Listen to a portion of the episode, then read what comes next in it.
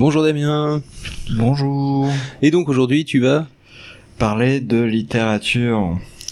Alors euh, est-ce que tu as une petite intro à faire avant que euh, Avant que notre premier invité euh, arrive. Avant qu'il y ait la première interview surtout. Oui, oui, avant la première interview, oui, bien sûr.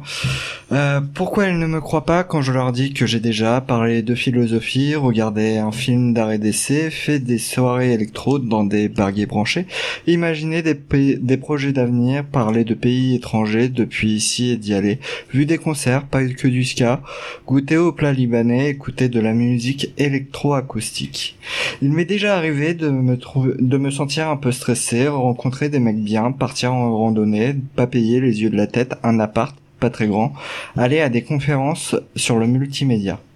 Manger des fois terroir, allumer rarement la télé, apprécier le conservatoire. Ça m'arrive. Ils font semblant de rien apprendre quand je leur ils ne oula. Ils font semblant de rien apprendre quand je leur montre un endroit nouveau. Ils ne me comprennent pas quand je leur dis que j'ai déjà croisé des gens connus qui m'ont un peu déçu ou pas, évoqué la politique, des perspectives économiques, fait la fête avec des jeunes dans des soirées atypiques, testé des régimes des diététiques dans un salon de beauté, il y en avait au moins un, donc j'ai tenté, trouver des gens réglo, déjantés ou mégalos, ne mettre que 10 minutes pour me rendre au travail, accepter la moyenne d'âge de 4 ans supérieure à la moyenne nation- nationale. National. la moyenne nationale. Relativiser, relativiser, m'être dit que c'est normal de revoir toujours les mêmes têtes parce qu'ici c'est tout petit. Pourquoi ils ne me croient pas quand je leur dis que que j'ai fait tout ça? Pourquoi ils ont l'air si étonnés quand je leur dis que j'ai fait tout ça? Dans la Nièvre. Ah voilà, ça y est, il a placé la Nièvre de la, de la façon la plus longue possible, avec l'intro la plus longue. C'est l'intro la plus longue qu'on ait jamais vue dans... voilà. Dans guillemets.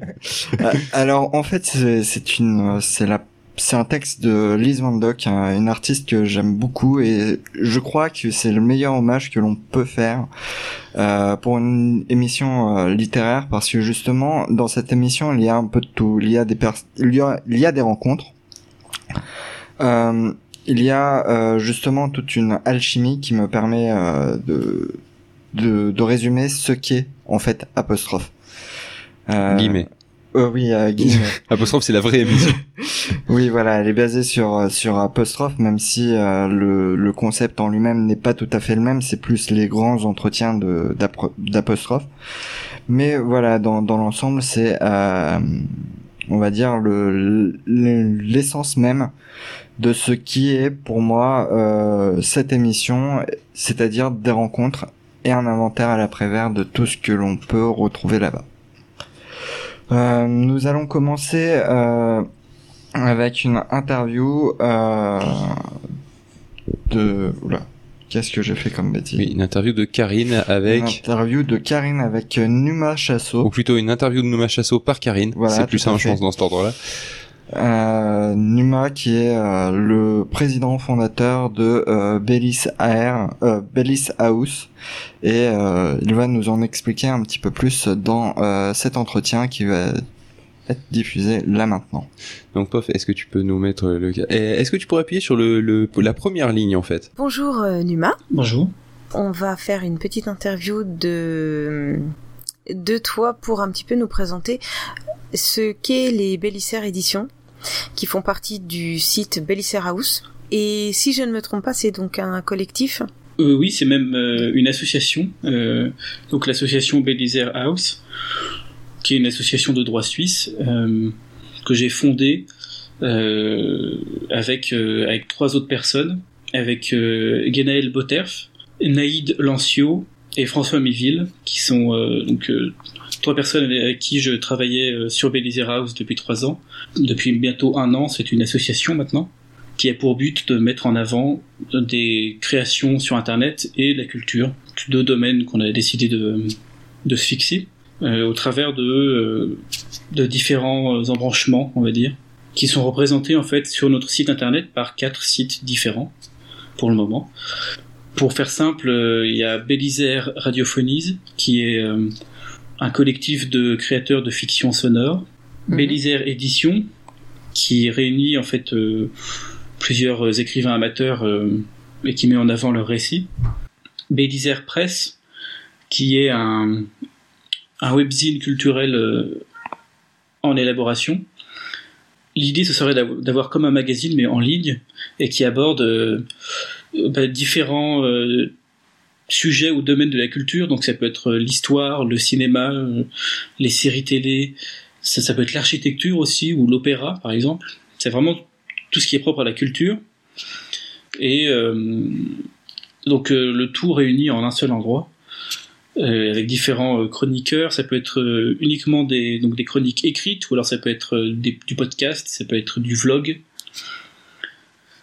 Et donc ça c'est un webzine culturel qu'on essaye de développer depuis un ou deux ans. Et et en plus de ça, il y a donc un quatrième embranchement qui est euh, Music, sur lequel on veut mettre en avant des compositeurs et des groupes de musique donc pour le moment, il y a un groupe de musique qui s'appelle Azara, qui est un groupe euh, de Tours et euh, qui a sorti un premier EP euh, en, avril dernier, si je ne me trompe pas, et qui l'a donc sorti en partie sur Belizer House. Et il y a aussi des compositeurs qui vont s'ajouter d'ici à Noël. Donc ça, c'est pour les quatre embranchements qui existent aujourd'hui. Enfin, à terme, l'idée c'est de comment dire on est nombreux à vouloir faire en fait du cinéma. C'est pas tous les membres mais plusieurs quand même à vouloir euh, soit être dans la réalisation soit dans le scénario dans le montage. Et donc euh, on aimerait euh, réunir une, petite équipe pour se permettre de faire des courts métrages voire des longs métrages de fiction ou, pas. Ça peut être du documentaire aussi. D'accord ouais. Et donc l'idée ce serait de lancer euh, Belizer Productions, ça s'appellerait, et ça permettrait de, de faire de l'audiovisuel et avec cet audiovisuel de mettre davantage en avant le site et donc de développer beaucoup plus en fait l'association et le site dans sa globalité. Et donc ça c'est, on va mm. dire que c'est le. Ok. Donc en fait le but c'est que un des pôles du site puisse euh, amener un petit peu de visiteurs pour pouvoir faire découvrir les autres et tout ça fusionne un petit peu pour que ça euh, devienne de plus en plus visible en fait. L'un l'audio va servir à l'écrit, l'écrit va servir à la vidéo et inversement. Et en fait tout L'idée c'est de oui, ce serait qu'en fait que chacun des, différents sites euh, apporte son public aux autres sites. Mais le mhm enfin, je pense que le, site qui peut le, plus amener euh, Belizer House à se, développer, c'est vraiment celui sur l'audiovisuel. Et éventuellement le webzine culturel si on arrive à le développer. Mais pour ça, il faut trouver du monde aussi et ça prend du temps. Mais euh, c'est vraiment euh, l'audiovisuel qui devrait permettre de lancer des choses sérieusement et de, de faire en sorte que Belizer House soit plus visible. Là, tout de suite, dans l'immédiat, si je vais sur le site, je trouve quoi et pourquoi est-ce que c'est intéressant d'y aller? Là, tout de suite, sur le site, euh, on trouve, hein? euh, on trouve des fictions euh, sonores, on trouve des histoires écrites, on trouve des chroniques culturelles sur le cinéma, sur la bande dessinée, sur certaines expositions, et on trouve de la musique.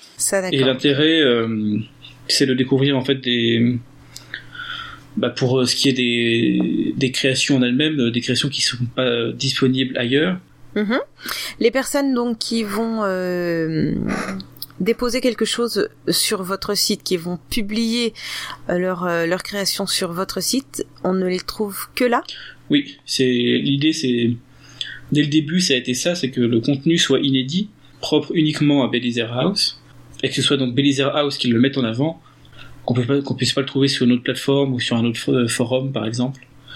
Donc le contenu est inédit et ça permet de découvrir en fait euh, des créations qui, qui viennent de la francophonie en fait, qui viennent autant de la France que de la Belgique ou de la Suisse.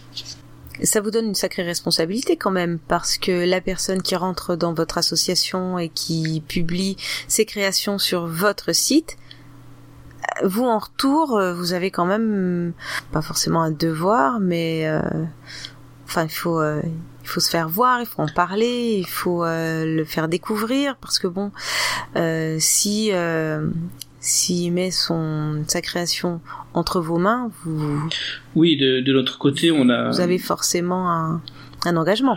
Oui, il y a un engagement et nous, de notre côté, on a un travail de communication à faire Mhm. pour que, pour que effectivement les créations soient visibles. Après, on essaye de faire en sorte à ce que chaque membre euh, y mette du sien aussi, qu'il fasse aussi un peu de la communication de son côté euh, autour, de ses, autour de ses amis pour les autres. L'idée étant que tout le monde fait un peu de la pub pour le site, et ce qui Ouais. fait que bah, avec le réseau de chacun sur Facebook, euh, dans la famille, euh, Mhm. au lycée ou dans les études, bah, on permet, euh, ça permet de toucher un, un nombre plus grand de d'individus et donc euh, un public plus large que s'il y avait uniquement deux ou trois personnes qui se consacraient à ça au niveau de l'association. Mhm. Après, à terme, euh, évidemment, euh, ce sera plus pratique d'avoir des chargés de communication, mais euh, vu qu'il s'agit d'un projet bénévole, euh, voilà, c'est tout le monde met un peu du sien euh, pour faire avancer euh, la machine. Ok. Et donc, euh, comme euh, là, l'émission euh, du 27 sur 24, euh, donc, qui s'appelle Guillemets, voilà, en... Ah oui, ça... là, ça sert à rien. Ouais, je peux t'expliquer, mais ça, je t'expliquerai après. Euh, porte surtout donc euh, du coup sur euh, sur les éditions et sur le sur l'écrit. Euh, Est-ce que tu peux nous présenter vite fait ce, ce qu'on pourrait trouver dans les éditions de chez Bélissaire Donc euh, au niveau de l'écrit, est au niveau des textes, qui euh, qui pas qui a fait quoi, mais un petit peu euh, les thèmes et euh, et la façon dont on a dont on peut trouver les les lectures. Qu'est-ce que c'est que cette question merdique que je viens de poser Tu- Si t'as compris ma question, Euh, oui, oui, oui. bah tu réponds. Sinon c'est pas la peine. Attends, je vais y répondre. Euh, il faut... Bon, il y a quoi en fait dans l'écrit de ton site? Alors, on trouve... euh, Enfin, il y a différentes euh, catégories, on va dire. Ouais. Mais euh, en fait, d'un côté, il, y a- il va y avoir des récits, on va dire, à l'univers ou au contenu euh, 100% original. Donc ça, ça va être, il y aura de la science-fiction ou du fantastique principalement. Et à côté de ça, on aura, il y a des fanfictions. En tout cas, on essaye aussi de publier des fanfictions. Euh, par exemple, il y a la compagnie du Dragon Vert qui se passe euh, dans l'univers du donjon de Nullbuck. Pen of Chaos est parfaitement au courant. hein, euh, son auteur l'a contacté avant de commencer quoi que ce soit. Mhm. Il y a également quelques fables qui sont disponibles aussi, on va dire, en, en toute discrétion, parce que c'est pas ce ce qu'on propose le plus, mais, mais donc il y a euh, des nouvelles et des récits plus longs euh, qui fonctionnent donc sous chapitre et qui peuvent demander un certain temps de lecture, mais principalement donc de la science-fiction et du fantastique euh, sous format de nouvelles et de, de longs récits. Puisque voilà, ce qu'il en est pour le contenu actuellement. Donc après ça, on a aussi des objectifs qui sont propres à chacun des sites et dans le cas de Bélisère Édition, l'idée donc c'est de continuer à faire venir des, des écrivains amateurs parce que euh, bah, déjà je trouve que sur internet il y a beaucoup de forums où les, où les écrivains amateurs se partagent entre eux leurs récits. Mais il- on a- j'ai l'impression qu'il y a un- une certaine pas une peur mais euh, ils ont de la peine à aller euh, vers un contact direct avec les gens. Enfin, très souvent, euh, quand c'était la grande mode des blogs, on pouvait accéder facilement aux fanfictions, par exemple, parce y avait, on avait l'impression d'avoir une certaine barrière entre nous et les gens qui commentaient. Mais avec l'arrivée des réseaux sociaux, ça c'est euh, très, enfin, il y a eu une certaine évolution et je trouve qu'ils ont eu tendance à se renfermer sur eux-mêmes. Donc j'ai- j'aimerais bien avec Belize Edition les amener un peu à se confronter à un public pour euh, soit améliorer leur récit, soit pour en tout cas avoir avoir des retours sur ce qu'ils font, qui viennent pas uniquement de personnes euh, qui écrivent déjà, mais aussi d'un public auquel ils vont être forcément confrontés s'ils veulent publier un jour.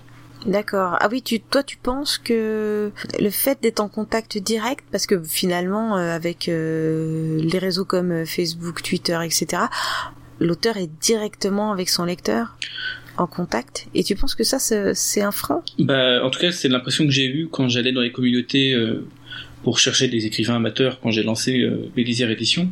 Et en fait, il n'y a pas eu beaucoup de gens qui étaient intéressés. Et l'impression que j'avais, c'était qu'ils préféraient se partager en fait les histoires entre eux, euh, les développer après avoir eu les retours entre eux. Mais je, je trouve que c'est toujours important d'avoir aussi un retour de la part des gens qui vont le lire, parce que bah, quelqu'un qui qui écrit euh, a pas forcément le même point de vue et il n'a pas la même euh, façon d'appréhender un récit que quelqu'un qui, qui, qui n'a jamais écrit en fait. Euh, tout comme au cinéma, euh, il est important aussi d'avoir des retours par de la part de spectateurs et pas uniquement de gens qui travaillent dans le milieu. Donc voilà, je me suis dit que ça pourrait être intéressant de les amener un peu à, à montrer un peu ce qu'ils faisaient. Surtout que sur les réseaux sociaux, bah, l'écrit en fait a très peu sa place. Sur, sur Oui. Facebook, euh, les articles, c'est la dernière chose qu'on met en avant. Donc, euh, donc voilà, on a cherché à mettre en place un site qui mettait en avant l'écrit plus que l'image. Et à à terme, euh, si on peut permettre à ces gens de euh, se mettre en avant et d'être, euh, de rendre euh, leur récit disponible à, la- lecture au travers de e-book par exemple, ça peut être, ce serait un objectif d'atteint qui nous plairait quoi. Donc une dernière question, si tu veux bien, avant qu'on se quitte. Comment t'es venue l'idée de de créer ce, ce regroupement et ben voilà comment tu l'as créé quoi En fait, euh, au départ, j'ai juste commencé à faire mon propre site pour mes propres créations. Et puis, euh, je trouvais dommage qu'il se passe rien, en fait, entre... euh, Enfin, déjà, il fallait attendre que je sorte une création. Et je me suis Mhm. dit que ce serait dommage qu'il se passe rien, parce que si je veux être visible, bah, il faut que le site soit actif, en fait. Donc, j'ai cherché des gens qui pouvaient être intéressés, en fait, de me rejoindre sur le site pour que on alterne, en fait, les sorties et qu'il y ait, entre guillemets, tout le temps quel- quelque chose qui sorte, quoi. Ouais, que ce soit vivant Ouais. quoi. Et en fait, au fur et à mesure, euh, donc ça a commencé avec euh, Genaël Botterf, qui est la première personne à, à m'avoir euh, rejoint. Et puis en fait, par la suite, il y a eu Naïd Lancio, il y a eu d'autres personnes. Et, euh, et en fait, je me suis rendu compte que ce qui me plaisait vraiment, c'était de mettre en avant euh, les créations des autres. Et même si moi j'ai des créations qui sont en cours, euh, j'ai très peu de temps euh, pour ces créations. Donc, je me suis dit, tant qu'à faire, autant garder euh, tout ce qui est vacances et puis euh, congés pour travailler sur mes créations. Et puis le reste de l'année en fait me consacrer en fait à mettre en avant le travail des autres. Et quelque chose qui m'intéresse un peu plus en fait au final. Donc c'est c'était un peu compliqué parce qu'il fallait accepter le fait de pas forcément publier ses créations à soi mais euh, c'est comme ça que s'est développé euh, Belisaire House. On a commencé avec les feuilletons radiophoniques. Et puis après, certains faisaient aussi des récits à côté. Donc euh, bah, petit à petit, on a ouvert Belisaire Édition, Belisaire Presse. Et en fait, au fur et à mesure des envies et des besoins, et surtout des gens, en fait, on a ouvert chacun des sites. Donc ça s'est fait petit à petit, mais euh, c'était pas pas quelque chose de conscient au- le jour où j'ai créé Belisaire House. La démarche est euh, personnelle au départ et puis finalement elle devient un petit peu plus euh, euh, ouverte Oui. au fur et à mesure. C'est bien. non mais non mais je, je rigole mais c'est vrai c'est c'est bien c'est intéressant enfin d'avoir un esprit d'ouverture comme ça c'est ça qui fait euh, s'étoffer le groupe Mm. quoi. Ah. Mais oui. Bon. Bon en tout cas voilà. Moi, ça m'a fait très plaisir de pouvoir faire cette interview. Eh ben, écoute, je te remercie d'avoir accepté. J'espère que les personnes qui nous écoutent auront bien compris euh, ce dont on parlait et ce que tu nous présentais. Oui. Et puis j'espère aussi que bon, qu'elles auront envie d'aller y faire un tour quand même, parce qu'il y a, il y a vraiment des choses intéressantes, il y a du bon contenu, Oui. ça mérite le détour.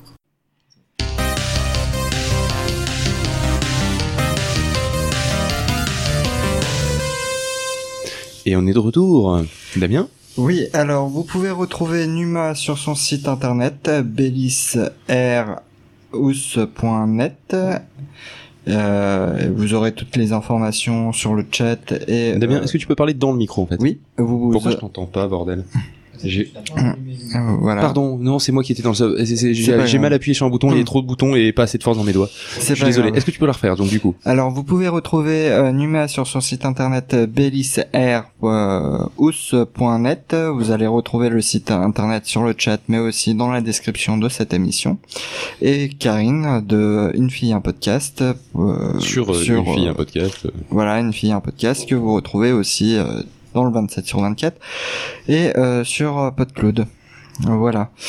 Euh, nous avons notre euh, invité Adastria qui euh, vient de nous rejoindre. Adastria, bonsoir. Bonsoir à vous, merci pour l'invitation. Merci à toi de Bonsoir. Bonsoir. Bonsoir. Bonsoir. Coucou. merci à toi d'être euh, disponible à une heure si tardive. Euh. C'est la moindre des choses. Alors, euh, très brièvement, qui es-tu et que fais-tu dans la vie? Alors, euh, ouais, très brièvement, eh ben, je suis un jeune créateur de, de fiction audio euh, qui s'est lancé dans cette euh, activité euh, à la suite d'écrits que je souhaitais faire euh, connaître au plus grand nombre. Voilà. D'accord. Euh, alors, on, on va essayer de faire un petit peu plus connaissance. Bien sûr. Ça te gêne pas si je te pose euh, tout un questionnaire, voire un interrogatoire? Allez, je, je suis prêt à tout. On a les moyens de vous faire parler. Il a-. Alors si tu sens une douleur au niveau des yeux, c'est qu'il t'a braqué une lampe dans, les, dans la tête en fait. hein. C'est- C'est normal. C'est le petit côté interrogatoire en même temps. Un, un interrogatoire à 2h19 du matin, ça ne peut que mal se passer. hein. On, est, on est tous d'accord. Oh, euh, voilà, on est d'accord. hein. Allez. Elle est où la fille? Elle est où? Alors, quel est ton mot préféré? Ah ah oui, attends. Oh là là. Ça commence Quel fort. Ça commence très très fort. Euh, propédeutique. D'accord. Quelle est la définition de ton mot préféré Préparatoire, tout simplement. Préparatoire D'accord. Le mot que tu détestes Hmm. Il y en a pas mal. Euh, N'importe lequel, vas-y. il y en a pas un qui me vient en premier là comme ça. Donc euh, je sais pas, on va dire euh, je sèche. Tu sèches. Bon, c'est pas grave. Ta drogue favorite? Hmm, L'ecstasy. L'ecstasy D'accord. Euh, le son que tu aimes Le son, hein, pas la. Oui, le son. Non, le son au sens large. Pas au sens fait. de la céréale, effectivement. Voilà. Merci de la précision. on Le jamais. son ou le bruit que tu aimes Euh, Un ronronnement. Un ronronnement Ouais, voilà. Couché, Seven, couché. Euh, le bruit que tu détestes. Le son ou le bruit que tu détestes. Oh, assez classiquement un grincement. Un grincement. Un juron, un gros mot ou un blasphème favori. Vieux con. Vieux con. Bon. Ouais. Euh, je suis la Banque de France. Euh, Je te sollicite pour savoir quel homme ou quelle femme tu souhaiterais illustrer euh, pour notre nouveau billet de banque. Qui tu choisirais-tu?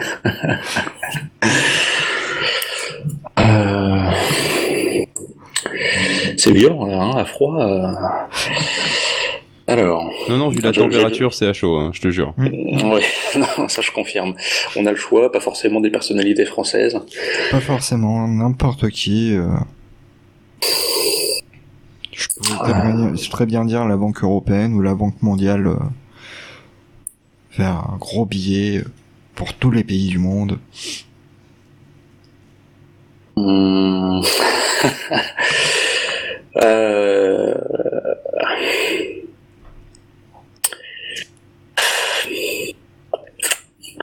Attends, attends, le, le temps de la réflexion un tout petit peu. Euh... Moi, je pense qu'il faut quelque chose d'assez universel. Donc, on va, on va quand même écarter les présidents américains parce que ça me semble trop classique. Je ne vois plus que Picsou. Une très bonne réponse. C'est J'aime beaucoup normal. la réponse. J'accepte. Je plus sois, même. Et quelle, quelle somme par hasard euh, Un dollar euh, Enfin, Alors attendez, j'ai un problème, je ne vous entends pas très bien du tout là. Ah, c'est et- J'ai mieux. augmenté un mieux. petit peu notre son. Mieux. Normalement, tu devrais nous entendre un peu mieux. Euh, non, c'était juste des sortes d'interférences qu'il y avait, mais là, là c'est Ah, parfait. d'accord, hein. Ok. Donc, euh, allez-y. et quelle somme euh, à peu près? Quelle somme? Oui, Euh, pour, pour le billet avec Picsou. Oh, bah, il faut, il faut bien du, du 1000, euh, alors on va dire 1000 dollars du coup. Du 1000 dollars Bon. Ouais. Ah oui, c'est c'est quand même... euh, Ah bah, grosse somme, un gros personnage. Le métier que tu n'aurais pas aimé faire, mais vraiment pas du tout. euh, c'est genre, si je te propose entre le faire et vivre de ton art, et puis ne mourir. Carrément. Euh, Oui, C'est carrément. extrêmement extrême, hein, quand même. ouais, des, des conditions. euh, Est-ce qu'après il y a une petite conclusion comme dans les tests des, des magazines euh, Euh, votre profil est plutôt triangle. Voilà, il y a Vous des êtes, euh, triangles, des croix. T'es en train de cocher à côté ou Vous aimez les labradors et Grey's Anatomy. Votre forme géométrique préférée est le tétrahydraèdre. Mais bien sûr, tout à fait. Alors, euh, quelle était la question déjà euh, le métier que tu Le n'aurais métier, le métier, le métier. Tu préférerais mourir plutôt que de faire. Voilà. Ah, Quelque chose comme comptable. Ah oui, euh, entre toutes les lignes de commande, tout ça, les lignes de compte, euh, je comprends. Voilà, avec les clichés que ça comprend évidemment, mais bon. Euh, la plante, l'arbre ou l'animal dans lequel tu, tu aimerais être ré- réincarné euh, si justement euh, le fait d'être comptable ne te suffit pas.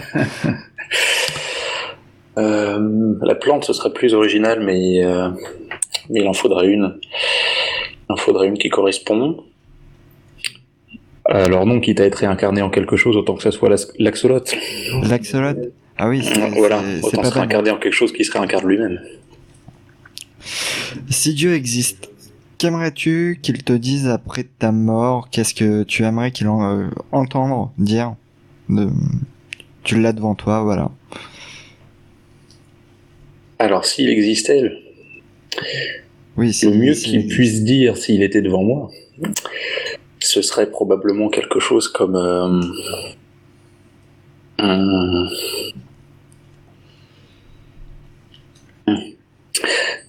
Miroir, dis-moi qui est le plus beau. Et oui, donc miroir qui est qui est le plus beau. Ah bah ça, je, je ne sais pas. Ah. Euh, si tu rencontrais un personnage d'une de tes fictions, qu'est-ce que Ouais. tu qu'est-ce que tu lui dirais? Pas forcément après sa mort, bien sûr. Oui, ça serait mieux, ça serait mieux avant sa mort quand même. Oui. Euh, Qu'est-ce que je lui dirais? Putain, je suis désolé, j'étais bourré. Non, faut pas tomber dans l'excuse tout de suite. Non, je lui demanderais les dernières nouvelles, tout simplement. Les dernières nouvelles? Ouais. Euh, J'ai cru comprendre sur ton blog ou sur ton site internet que tu aimais les jeux vidéo. Oui. Parmi ceux que tu as, as proposés euh, avec tes chroniques sur euh, jeuxvideo.com, lequel serais-tu? Est-ce que tu peux nous expliquer euh, pourquoi? Quel jeu vidéo, c'est ça Oui. hein? Pas personnage, d'accord. Ouais, voilà. ouais. Et tu les connais parce que tu as chroniqué dessus. Oui, oui, bien sûr. Alors, je serais plutôt plutôt Borderlands. Très bon choix. Et alors, faut le répondre au pourquoi, c'est ça? Ça te donne plus 5 pastèques dans le test de personnalité. Euh, donc le pourquoi, le pourquoi parce que parce que ça part dans tous les sens, euh, parce qu'il y a de l'humour, parce qu'on s'ennuie pas, parce qu'il y a de la bonne musique. Voilà. Euh, Je vais maintenant te proposer trois citations. Oui. Tu devras me dire euh, vers laquelle tu te rapprocherais le plus. Et cela définira votre profil psychologique. Attention, il y a un piège, l'une d'entre elles vient d'Adolf Hitler. Même pas, j'aurais pu. Je prends le risque. Je prends le risque. Euh, ce que je fais m'apprend ce que je cherche de Pierre Soulages. Mhm. L'effort des philosophes tend à comprendre ce que les contemporains se contentent de, vide, euh, de vivre, de Nietzsche. D'accord. La liberté, c'est euh, alors la liberté, c'est la liberté de dire que 2 plus 2 font 4. Lorsque cela est accordé, le reste suit. Dorwell.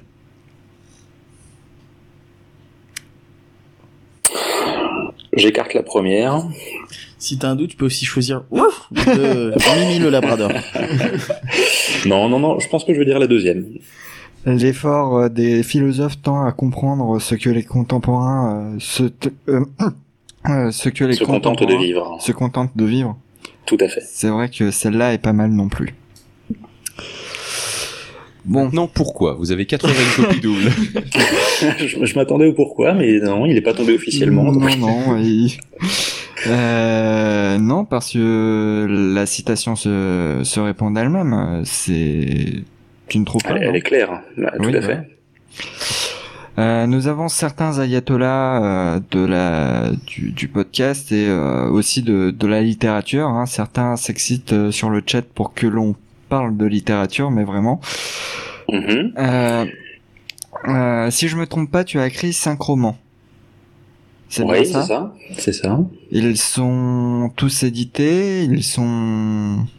Alors euh, non, c'est justement en vue d'une d'une publication que je me suis mis à l'audio. Donc euh, c'est des romans non édités. Donc en fait, si tu as si tu as adapté euh, un de tes romans en saga MP3, si je me trompe pas, c'est la première partie de Prototype Exactement. qui constitue un roman, c'est bien ça? C'est c'est ça, ouais, ça tout à fait. euh, C'est justement pour te faire connaître, c'est c'est c'est justement ça ta démarche. Oui, oui, oui, je peux développer un petit peu, éventuellement. Euh, alors, ma démarche a été euh, d'abord d'écrire des livres, de rechercher des maisons d'édition, un petit peu en jetant des bouteilles à la mer, hein, comme, ch- comme chacun fait en arrivant dans le milieu. Et puis... Alors le mieux, c'est d'offrir des bouteilles aux gens. Oh, voilà. Mais ça, ça vient avec le temps. Et avant d'offrir des, des bouteilles aux gens, il, il faut se faire un peu connaître. Donc je me suis dit que l'audio et les réseaux sociaux, c'était plus efficace que les bouteilles à la mer. Donc j'ai choisi un roman pas trop long. Bah, disons que c'est Réalisable. plutôt contemporain, quoi. Parce que les bouteilles à la mer, ça se faisait à l'époque, mais plus trop maintenant. Ouais, voilà, en plus, ouais. Et pourquoi avoir choisi l'audio sous la forme d'une fiction audio et pas simplement d'un livre audio? C'est une démarche supplémentaire, du travail en plus. hein, Ouais, mais je voulais euh, justement que ça se démarque des livres audio. Parce que des textes, euh, j'avais le choix entre mettre mon texte sur Internet brut, je me suis dit pourquoi les personnes liraient un texte alors qu'ils en ont des milliers d'autres à disposition? Alors après, je me suis dit faire de l'audio, d'accord, donc je peux faire un livre audio, mais pourquoi les gens écouteraient un livre audio alors qu'il y en a des milliers d'autres à disposition, sachant que le mien serait d'une qualité amateur, donc euh, c'est probablement pas celui vers lequel il se serait tourné en premier lieu. Donc j'ai choisi euh, d'essayer de- d'ajouter une petite plus-value à cette production audio, et je me suis donc fortement inspiré des sagas MP3 pour faire un contenu euh, un peu à mi-chemin entre les deux, qui puisse attirer, sinon par sa qualité de, de technique de production, au moins par, euh, par l'originalité qu'il essayait de, de- véhiculer. Donc au lieu d'être euh, seul avec euh, 100 000 exemplaires euh, de concurrents, t'es seul avec euh, 10 000 exemplaires de concurrents, c'est ça? Voilà, et c'est déjà beaucoup mieux. On va revenir un petit peu sur le, questionnaire. Euh, tu, as dit que tu adoré le ronronnement. C'est, un bruit qui te, qui t'apaise. C'est un bruit qui, parce que j'ai pas trouvé vraiment qu'il y ait du ronronnement euh, dans Prototype. Est-ce que c'est un parti pris? Est-ce que c'est justement un, un ronronnement euh, mécanique ou un ronronnement animal?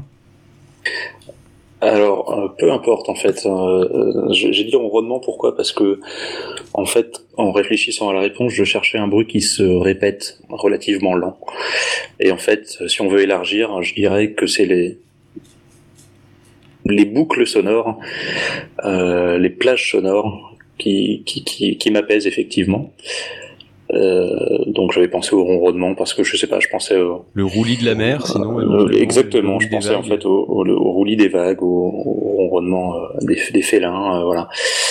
Mais euh, d'une manière générale, tout ce qui est plage sonore un petit peu lente, un peu planante comme ça, c'est quelque chose que j'aime bien.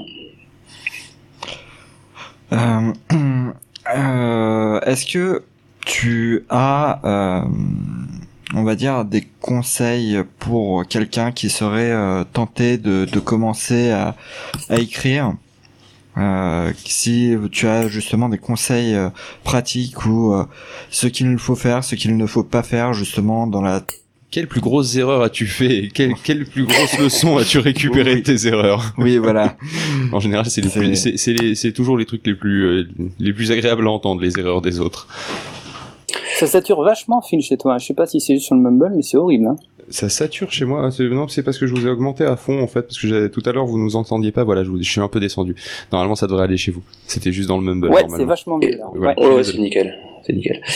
Alors les erreurs, euh, ça c'est clair que j'en ai fait, mais malheureusement, je, tant que j'ai pas le un vrai professionnel en face de moi, moi, je vais avoir du mal à les identifier. On m'appelle, excusez-moi. Oui, oui, c'est à quel sujet? Ça, va- ça va les chevilles, Raoul? Tout va bien. Ouais, tu satures plus là, c'est bon. Sacré Raoul. Euh, non, alors les erreurs, euh, la précipitation peut-être? Vouloir sortir Euh, le premier épisode trop vite? Euh, tu parles d'écrit ou, ou d'audio là? La démarche créative dans son ensemble, à la limite. Hein. Oui, oui, oui, on peut élargir ça à l'ensemble effectivement. Euh, C'est-à-dire qu'il y a bien un moment où il faut sortir un premier épisode ou un premier quelque chose.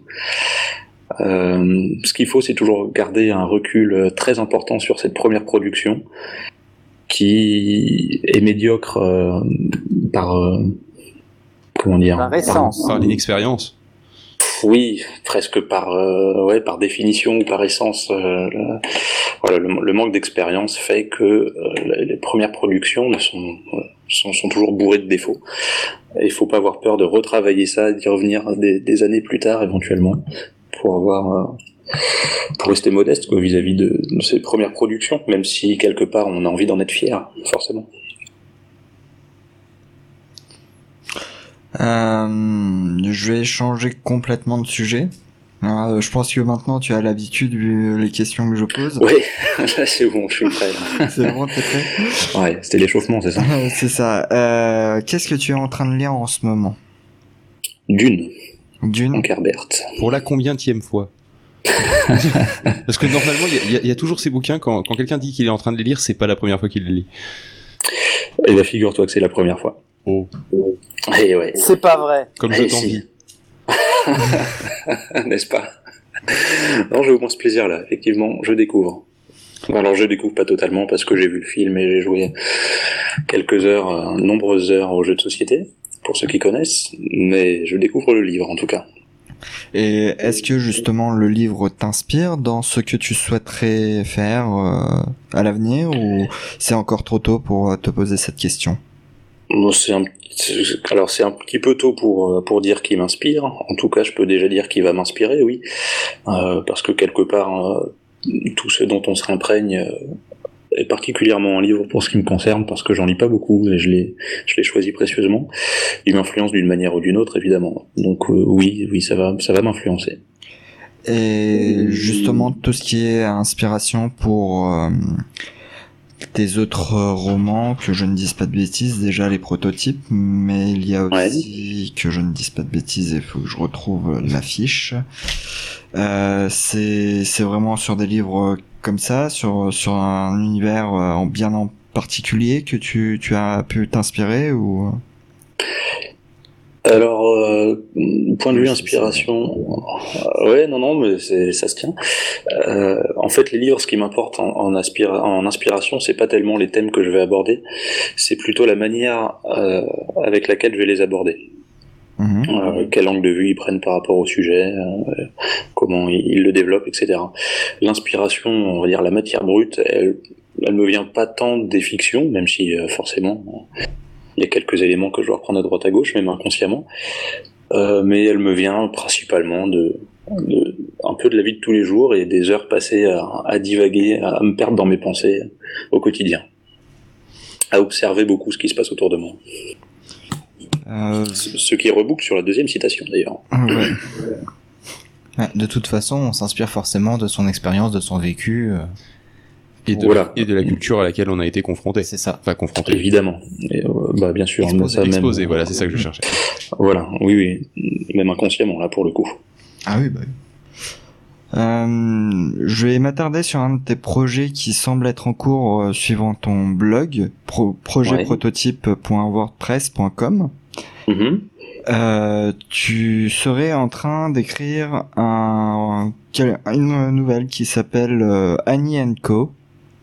De Anenco, ouais, tout à fait. Anne Co, pardon, euh, qui serait composé de euh, 4 pages, euh, 2000 mots, et qui serait encore en cours d'écriture. Enfin, qui serait en train d'être euh, enregistré, non? Alors voilà, elle est déjà écrite, euh, elle est, elle est enregistrée. Sauf que Raoulito le sait bien. euh, en fait, je pourrais déjà sortir le- la version MP3 maintenant si je voulais, Euh, mais j'ai envie de faire quelque chose qui me tient à cœur depuis un petit moment, c'est-à-dire une euh, ce qu'on appelle un comique en fait. Euh, donc pour ceux qui connaissent pas, c'est euh, serait une bande dessinée vidéo. Et plus concrètement, eh ben c'est tout simplement une narration qui est appuyée par euh, par des illustrations. Voilà, au sein d'une vidéo. La version euh, fiction d'un PowerPoint, en fait. euh, non, mais avec, des, avec des Euh, illustrations, des images, c'est. euh, Oui, effectivement, en fait, ça serait à mi-chemin. Oui, entre, entre, animées, entre- hein. à mi- à- à mi-chemin entre une entre une fiction audio et un film d'animation. Au milieu, c'est des images fixes qui défilent et qui montrent l'univers et qui sont accompagnées en fait de la fiction audio. C'est ça? C'est ça, c'est exactement le l'esprit, oui. Et là, on est en cours de d'illustration, donc voilà, un travail assez long. J'ai une question d'ailleurs, vu que toi tu pars d'un écrit euh, et que tu vas ensuite, euh, tu as ensuite pris la démarche derrière de euh, de faire de la fiction, euh, de faire une fiction audio et ensuite euh, là d'aller encore plus loin euh, dans la réalisation en rajoutant des images. Est-ce que tu n'as pas peur de, de c'est une question un petit peu difficile, hein, mais est-ce que tu n'as tu n'as pas peur de de priver tes lecteurs potentiels de leur propre imagination? Oui, c'est un risque, ça m'a traversé l'esprit quand, quand j'ai décidé de le faire. Alors, euh, encore une fois, je reviens à ce qui me pousse à, à utiliser euh, euh, non seulement les, les différents réseaux sociaux, mais, euh, mais le, le- le numérique d'une manière générale, que ce soit l'audio ou le vidéo, ou la vidéo. Euh, c'est à des fins, euh, n'ayons pas peur des mots, hein, à des fins promotionnelles en fait. C'est pas un gros mot promotionnel. Non, non, mais Publicitaire, c'est un gros mot, mais promotionnel, Ouais. c'est pas pareil. Je me sens sale maintenant. Ah et, et je pense que, point de vue communication, c'est bien plus pertinent d'avoir euh, une vidéo, peu importe ce qu'elle montre, plutôt qu'un texte brut. Voilà. Effectivement, oui, ça c'est la. Je la- suis pas la d'accord, mais bon, c'est pas le mois de débat. Alors, euh, Ah, mais on, on peut, enfin non, je, on, on peut peut-être débattre, hein, je ne sais pas. On a un peu d'avance, euh, si vous voulez, on peut en débattre. Allez, Raoulito. je pense que tu as dit qu'on pouvait essayer. Rapidement, ma raison est simple, c'est que euh, tu présentes non pas une BD, tu présentes pas un truc visuel, mais tu présentes un livre. Or, le problème que tu as, c'est que comme tu vas montrer des trucs promotionnels en images, c'est exactement le problème technique qui est actuellement, en ce moment on parle, au moment où on parle avec le 27 sur 24, c'est-à-dire qu'en fait, on regarde à l'écoute en player, il y a en audio, il y a quasiment personne, parce que la plupart des gens vont directement sur la vidéo, on ne regarde que la vidéo. C'est instinctif, c'est comme ça. Va expliquer après aux gens que tu dois quitter la vidéo et revenir à du bouquin. Bonne chance. Ah, mais là, t'es déjà à un stade euh, très très précis. euh, Si, bah oui, mais c'est ça, tu fais du marketing avec un truc. Alors après, si ça déclenche autre chose, t'es mal barré. Alors j'ai un contre-argument pour toi, Raoulito. Non, je le refuse. Question suivante. tu prends, tu prends Game of Thrones où les gens happés par la série ont voulu connaître la suite parce que l'histoire a pris le dessus euh, et les enjeux de l'histoire ont pris le dessus sur euh, le, euh, le support euh, sur lequel ils allaient euh, ils allaient poursuivre l'histoire, euh, enfin poursuivre l'aventure en fait. Et, euh, et au final, les gens sont passés d'une série avec une réalisation euh, et des budgets colossaux euh, pour finalement euh, aller vers des, des livres de Aller vers même parce que parce que la narration était tellement forte que eh bien euh, elle était euh, transmédia. Donc finalement, tu vois, tu peux avoir l'exemple inverse. Donc c'est un pari risqué parce qu'effectivement, ça demande à ce que le livre soit, les, enfin les livres suivants soient à la hauteur de ce qui a été publié sous la forme de de, de vidéos, enfin de, de c'était quoi le, le terme que que t'avais utilisé, Astria Euh, Anicomic Anicomic, voilà. Euh, effectivement. C'est un mélange d'animation et de comics américains. Oui, Mais je sais, bon, je- voilà. j'avais Animanga qui venait, mais c'était pas ça. Euh, j'avais une chance sur deux. Donc euh, effectivement, euh, il faut que il faut que tu arrives euh, à, à, à remonter, à, à- pas remonter le niveau, mais à proposer un, un niveau de narration dans le livre qui soit au-dessus de l'immersion que tu vas pouvoir proposer avec euh, avec ce niveau d'animation euh, et de et d'immersion que tu vas pouvoir donner avec l'Anicomic. Euh, c'est pas forcément évident, c'est pas forcément non plus complètement impossible. Euh, c'est juste que voilà, il faut vraiment que l'histoire euh, happe en fait les euh, lecteurs. Enfin les bah, du coup c'est pas des, les lecteurs potentiels on va dire. Oui, oui, oui, je, suis d'accord. je suis d'accord jusqu'à un certain point, mais je, répondrai à, Raoulito pour me faire comprendre. C'est que le but premier, c'est pas de vendre un livre, c'est pas de vendre une vidéo, c'est pas de vendre un podcast ou quoi que ce soit. C'est simplement de se faire connaître, de faire savoir qu'on existe, peu importe le produit qu'il y a derrière. Euh, En parlant de derrière, c'est quoi le bruit derrière là, s'il vous plaît? Euh, en fait, on va régler un problème. Ah De, on va on va régler un problème de. On a perdu un animateur. Et il est en train de ronfler dans le canapé. Je vais lui donner un coup dans les côtes. Excusez-moi. C'est Bon, les, c'est moi, joies oui. du direct. Euh, ouais, donc pour, pour euh... ouais, allez, je, je continue. Hein, ouais, alors. Pour, pour terminer ce que je disais, oui, c'est c'est simplement de se faire connaître. Euh, après, le produit qu'il y a derrière, les gens, ils verront bien s'ils sont intéressés par ce produit-là, mais il faut d'abord qu'ils sachent qu'il existe. Euh, Donc c'est pour ça qu'une vidéo, euh, pour moi, à mon à mon à mon petit niveau, euh, je pense que c'est le plus percutant d'un point de vue communication. Excuse-moi, on a dit juste donner un coup dans les côtes, pas lui, pas lui briser une table. c'est le c'est le canapé qui est pas très en état. Le- L'animateur va bien. Il n'a pas été martyrisé.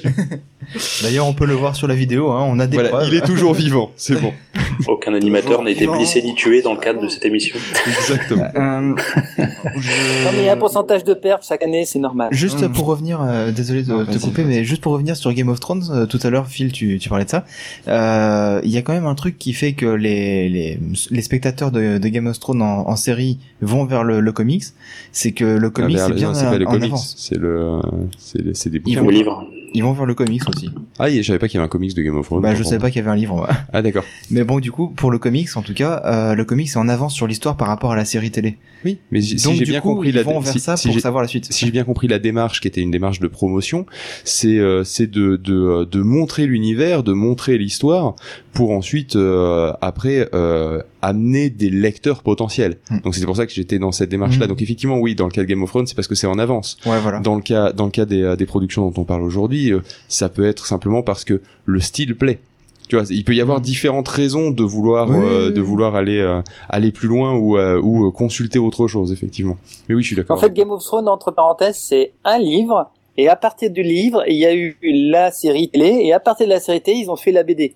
En fait, euh, c'est, ce n'est qu'un livre à l'origine, Game of Thrones. Et c'est, c'est intéressant, comme il dit Phil, c'est qu'il y a eu un, un comeback. Et c'est la différence un peu avec Adastria, qui lui ne fait pas une série télé, parce qu'en fin de compte, à la limite, il serait même pas là pour nous parler. Hein. Mais euh, Ils ont autre chose à foutre, ils sont en train de la produire. oui, voilà, par exemple. Puis il y aurait un sacré décalage avec Los Angeles, tu vois. Alors du coup, euh, continuons. On n'est pas à ça Et, euh, la- non, mais sérieux, tu aurais le, le je, moi je continue. Alors je comprends bien ce que dit Phil, j'entends très bien, et c'est vrai que c'est c'est ça. Il y a un risque, voilà. Je pense que Phil d'ailleurs il a il a pris les pincettes quand même. Il y a un risque que ça peut marcher comme ça peut ça peut entraîner un autre désir chez le, le chez le le- l'auditeur spectateur euh, ben, c'est spectateur en l'occurrence. Et il faut trans c'est ça le problème transformer un spectateur en lecteur. C'est plus facile de la saga audio vers le bouquin, à mon avis, parce que la saga audio, quelque part, euh, on te lit ton texte, enfin on te lit, bon, t'as des bruitages, c'est vrai déjà, il y a, il y a un cran dangereux, mais quelque part, tant que t'as pas l'image, je pense que l'image, a un- un- par rapport au son, a quelque chose de plus addictif. Voilà, je sais moi quelque chose de Mhm. beaucoup plus addictif et, et moi J'aurais c'est ça qui me utilisé fait peur. hypnotique personnellement. Hypnotique, ça marche bien. Genre, ça fait depuis 27 heures, les gens sont en train de regarder Phil et tous les autres affalés devant leur autour d'une table qui bougent pas. Et ça marche, les gens sont encore là à regarder. Je suis pas sûr que les gens, ils, ils sont encore en état de comprendre ce qu'ils font, mais ça marche. D'ailleurs, dans 5 minutes, ils vont tous quand même à chier des chèques, on n'a pas compris pourquoi. mais bon. Euh, je vais vraiment changer un petit peu de sujet. Je, euh, pour le projet prototype, Ouais. il y a plusieurs euh, illustrateurs. Il y a euh, Bastien Navarez, Mhm, qui est illustrateur dans 7 ans libre. Tout à fait. Il y a euh, que je ne me dise que je ne dise pas de bêtises, euh, Mathieu Decoq qui euh, Oui, est assez euh, son travail est assez époustouflant, aussi bien euh, personnel que euh, pour le projet prototype. Oui. Et il y a toi pour tout ce qui est modélisation. C'est Mhm. quelque chose que tu fais sur ton temps libre, la modélisation, ou c'est... Oui, oui, oui, bien sûr. Oui, c'est du temps libre. euh, alors j'ai appris à utiliser les outils euh, plus ou moins dans le cadre de mes études, mais c'est principalement par euh, passion, si on veut, euh, disons par intérêt personnel que, que je me suis mis à ça. Donc c'est du temps libre. C'est pour... euh, comment dirais-je? Est-ce que c'est pour ajouter une plus-value à l'histoire, ou c'est justement pour essayer de, mieux situer euh, entre les différents lieux de numéris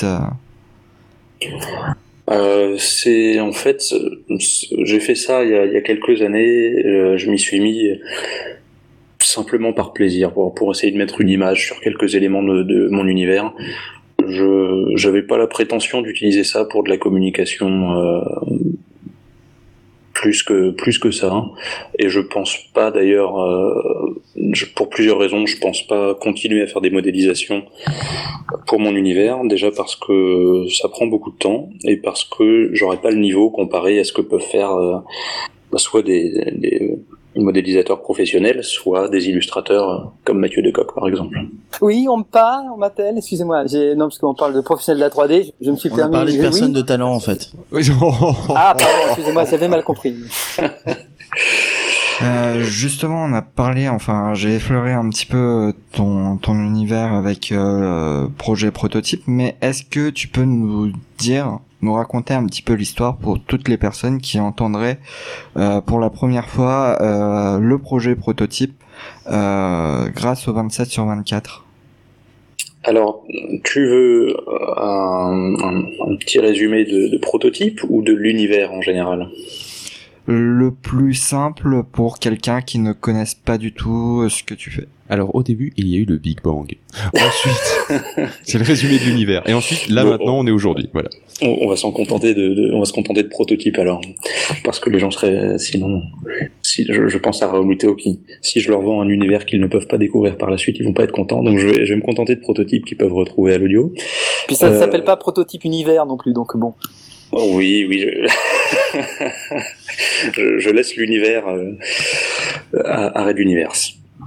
Donc, euh, prototype, ben, c'est un étudiant qui se retrouve, euh, qui se retrouve au sein d'une enquête policière, pris au milieu de, de tensions qui a priori lui échappent toutes et pour lesquelles il va toutes devoir s'impliquer pour des raisons personnelles, euh, que ce soit familiales, amicales euh, ou tout simplement pour sa propre survie. Et il va être euh, un peu manipulé malgré lui et dans toutes les difficultés qu'il aura à surmonter, il va devoir tirer son épingle du jeu, disons de la manière qui lui sera le moins défavorable possible. Voilà. Euh, Non, c'était ton propre écho en fait euh, que t'avais entendu. D'accord. Et euh, du coup, euh, vu que la première partie euh, de, de prototype est disponible sur euh, des réseaux sociaux, enfin sur Podcloud, euh, sur YouTube, Ouais. euh, la suite va arriver bientôt ou c'est vraiment pour Ah, ça, introduire. partie des questions interdites dans le petit monde de la Oui, fiction. Est-ce que c'est- la suite va arriver bientôt C'est- J'ai jamais compris cette règle, elle me paraît assez stupide, mais euh, mais c'est c'est leur règle. Ils sont très à Ça, cheval c'est parce que t'as Faut pas, pas attendu... taper. euh, Faut pas taper. Ça, c'est parce que t'as pas essayé de suivre Arcafirmata pendant 4 ans avec un épisode tous les 7 à 8 mois au hasard. Oui, C'est- Tu comprends très vite la logique après. On, on a suivi le donjon de Nullbuck et Reflet d'acide qui étaient au même rythme de publication. hein. Et tu n'attendais pas la suite? Bah, si, si. mais on n'allait pas faire chier les gens pour la demander en fait. Non, Ah oui, mais en mais fait, toi. Non mais toi, toi, parce que tu sais te tenir. En fait, là, c'est pas faire chier en nous demandant une suite pour une suite. C'est vraiment est-ce que c'était vraiment un effet d'annonce ou si c'était justement une vraie volonté de continuer sur cette poursuite-là et qu'à terme on voit d'autres d'autres projets euh, de d'Adastria. euh, Ah ouais. Euh, à, à l'audio en tout cas, hein, tu veux Voilà, dire. tout à fait. Pas forcément sous cette forme, mais en tout cas à l'audio. euh, D'accord. Euh, non, mais je vais, je vais répondre, il n'y a, pas- il y a pas de problème. Euh, Euh, j'ai pour prototype, euh, bien que je l'appelle la première partie, j'ai quand même euh, fait l'effort de prendre une histoire qui a un début, un milieu et une fin. Et même si la fin est très ouverte, euh, elle nécessite pas forcément de, de déboucher sur une suite. Euh, j'ai fait ça pour euh, bah, pour ne pas me, me mettre des menottes et me contraindre à, à sortir euh, à, à continuer sur un rythme de production pendant des mois ou, des années parce que pour tout dire, euh, le prototype, il y a la moitié à peu près qui est sortie en six mois et peut-être la deuxième moitié qui est sortie euh, en un an et demi. Donc ça a été déjà assez difficile de, de finir ce, cette histoire-là. Je ne pense pas faire la suite à l'audio parce qu'elle serait deux fois plus longue, elle demanderait deux fois plus de travail, euh, parce que moi-même je serais beaucoup plus exigeant envers, envers moi-même et j'aurais beaucoup de travail pour obtenir un résultat satisfaisant. Donc euh, à l'audio, euh, pour l'instant, la suite de prototypes n'est pas prévue. Voilà. Peut-être que si publication papier il y a et si demande il y a, je, je repenserai la question. Probablement avec un travail très différent en faisant appel à une équipe euh, à l'image de Redu. Ceci dit, ça ne va pas empêcher de quelques projets audio de, sortir euh, sans aucun rythme précis, et notamment Anenco qui sera le prochain, même s'il est probablement pas que audio, euh, je le mets un petit peu dans ces projets, hein, dans ces projets qui ne sont pas écrits, voilà. Donc il y aura quelques projets audio, euh, lesquels précisément je ne sais pas, mais pour l'instant pas de suite à prototype. D'accord. C'est oui. En tout cas, c'est une très belle, euh, une très belle euh, mise en, en évidence. Euh, c'est un très beau produit pour quelqu'un qui ne connaîtrait pas euh, la fiction audio euh, par définition. Euh, nous avons, comme vous l'avez pu le constater, Raoulito qui est euh, le dieu de Radio Universe. au, au- au simple sens qu'il décide quel personnage va mourir, hein, ça se limite à ça, Voilà. hein, faut pas déconner. Euh, Je, je peux aussi décider des fantasmes sexuels de chacun de mes personnages, dont un qui s'appelle Phil Good. Je Ah, m'arrêterai merde. là, mais vous devinez la suite. Bon, ça va. Moi, je suis pas encore touché apparemment. Par contre, j'aurais- j'aurais une question parce que là, euh, effectivement, depuis euh, depuis le, le, le début, si j'ai tout bien compris, hein, parce que c'est possible, il est deux heures et demie du matin, je, je suis pas très, deux- bon, bientôt trois heures du matin, donc je, suis, euh, je, suis un peu fatigué, mais de, de ce que de ce que j'ai bien compris, en fait, tu es tu es passé à la fiction pour euh, dans une démarche promotionnelle, mais euh, si cette démarche pro- promotionnelle venait à échouer. Est-ce que finalement le fait de faire de la fiction et du coup je suppose de, de, de rencontrer et de discuter avec des avec des gens de l'univers de la de la fiction de la saga MP3 est-ce que finalement ça t'a pas donné le goût de continuer quoi qu'il arrive, que cette euh, cette opération de promotion soit soit un succès ou non? Bah, j'y ai pris, j'ai pris goût dans une certaine mesure, effectivement. Euh, c'est aussi pour ça que je, je, je maintiens qu'il y aura des projets audio par la suite, prototype ou non. Euh, rien que, que par plaisir, euh, au-delà de la promotion, c'est quelque chose qui m'intéresse. Euh, après, euh, si, la, si, la promotion en elle-même échoue, c'est pas impossible, effectivement, à terme, que je me mette, euh, que je m'implique bien davantage dans les productions audio, et pourquoi pas, euh, à ce moment-là, pourquoi pas envisager une suite à prototype ou, ou tout simplement des projets de- d'envergure. Ouais. En même temps, avec cette question, il allait pas répondre non plus. euh, non, ça me fait chier. Je fais la. la... Ah, mais il aurait pu tout à fait, il aurait pu tout à fait répondre euh, en disant euh, ça m'a demandé énormément d'énergie, je ne me sens pas forcément de continuer. Ça peut arriver. Oui, hein. oui, il y, en a beaucoup que- qui, qui justement après avoir accouché d'un premier projet euh, se disent que bah ils sont pas prêts à en lancer un autre euh, parce que ça les cas, a épuisés ou voilà. Euh, Tiens, ma femme m'a dit pareil il y a un peu moins d'un mois après l'accouchement. pas de suite, me touche pas. Mais ça c'est ta vie privée, Raoul. Moi, par contre, j'ai une question. euh, justement, est-ce que ça demande un gros travail euh, d'adaptation de, de l'œuvre originale pour la transformer en fiction audio? Euh, D'un point de vue réécriture, Oui, par ou exemple. oui. Parce, que, que la- j'imagine la que forcément, ré- il y a quand même euh, de l'adaptation pour faire le, texte à l'audio, faire les, les montages sonores et tout ça, mais Euh, oui, en fait, il y en a un peu. Je, j'ai craigné que ce soit plus important. Alors après, euh, peut-être que certains me diront que le, le travail d'adaptation aurait dû être plus important. Je ne sais pas, chacun a son avis. En tout cas, moi, c'est pas c'est pas vraiment un frein ou ou quelque chose qui m'a demandé beaucoup d'efforts d'adapter le texte pour une fiction audio. Euh, pendant même euh, pas mal de, d'épisodes, je m'en tenais quasiment à la virgule près avant de, d'accepter de faire des concessions. Mais finalement, je me suis vite rendu compte que, que valait mieux en faire. Après, euh, le, le, plus gros du travail euh, en termes d'adaptation, en ce qui me concerne, ça a été de trouver des bah, l'univers audio finalement qui retranscrivait le mieux euh, ce qui se passait à l'écrit. Et là, c'est une toute autre histoire. Ouais. Oui, forcément. Ouais. Ouais. Mais autrement, le texte en lui-même, il a quasiment pas changé. Euh... Non, le texte en lui-même, euh, s'il sortait en, en livre aujourd'hui, ce serait à 99%, ouais, 95%, on va dire, ce serait le même. Mmh. Si je peux me permettre, c'est pour, je voudrais juste dire que il a fait comme un peu, euh, enfin, on a fait comme lui à Red Universe, c'est-à-dire que on n'a pas le, on est sur on est sur un livre audio vraiment avec des effets sonores dessus. C'est-à-dire qu'en fin de compte, on est très très proche de la partie euh, du bouquin. On aurait pu faire un travail plus en production, euh, j'allais dire audiovisuel, non audio tout court, où on a véritablement réécriture en script par exemple où on n'a pas de narrateur. Ça peut paraître con mais un narrateur, ça change tout. Le narrateur fait qui c'est comme dans un livre. Maintenant, si tu veux un truc où t'as que que dans un film. Dans un film, t'as pas de narrateur. Dans une production audio, normalement, t'as pas forcément de narrateur. T'as mmh. vraiment que des acteurs, des interagissent avec des bruitages, des choses comme ça. Et forcément, là, il y a un travail énorme. Mais dans le cas de, de oui, ce qu'a fait Adastria, c'est plus facile. Voilà, c'est c'est un peu juste entre guillemets, Adastria a oublié de préciser qu'il a fait un essai d'un livre pur audio sur un bouquin de Jules Verne. Et en fait, il a dit, je me souviens très bien qu'il avait mis, il avait passé le, premier épisode, il a dit, et suivant l'accueil que ça aura, je, ferai la suite. Je vous jure que quand j'ai lu ça, j'ai dit, mon gars, t'es perdu. Résultat, il a jamais fait la suite, j'ai eu raison. Mais je savais très bien que ça allait plaire aux gens, c'était pas le genre. Mais bon, moi j'ai adoré l'expérience. Mmh. Après, après, je dis pas, euh, j'ai pas fait la suite surtout parce que bon, effectivement, il y avait très peu de retours et puis euh, ça demandait un boulot euh, que j'avais déjà à faire sur prototype, donc voilà, je me tirais un peu une balle dans le pied avec cette affaire.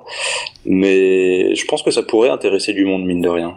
Euh, si ça, s'il y avait moyen de faire connaître un petit peu ce genre de travail, que ce soit le mien ou d'autres, hein, je suis pas le seul à faire des, des adaptations comme ça.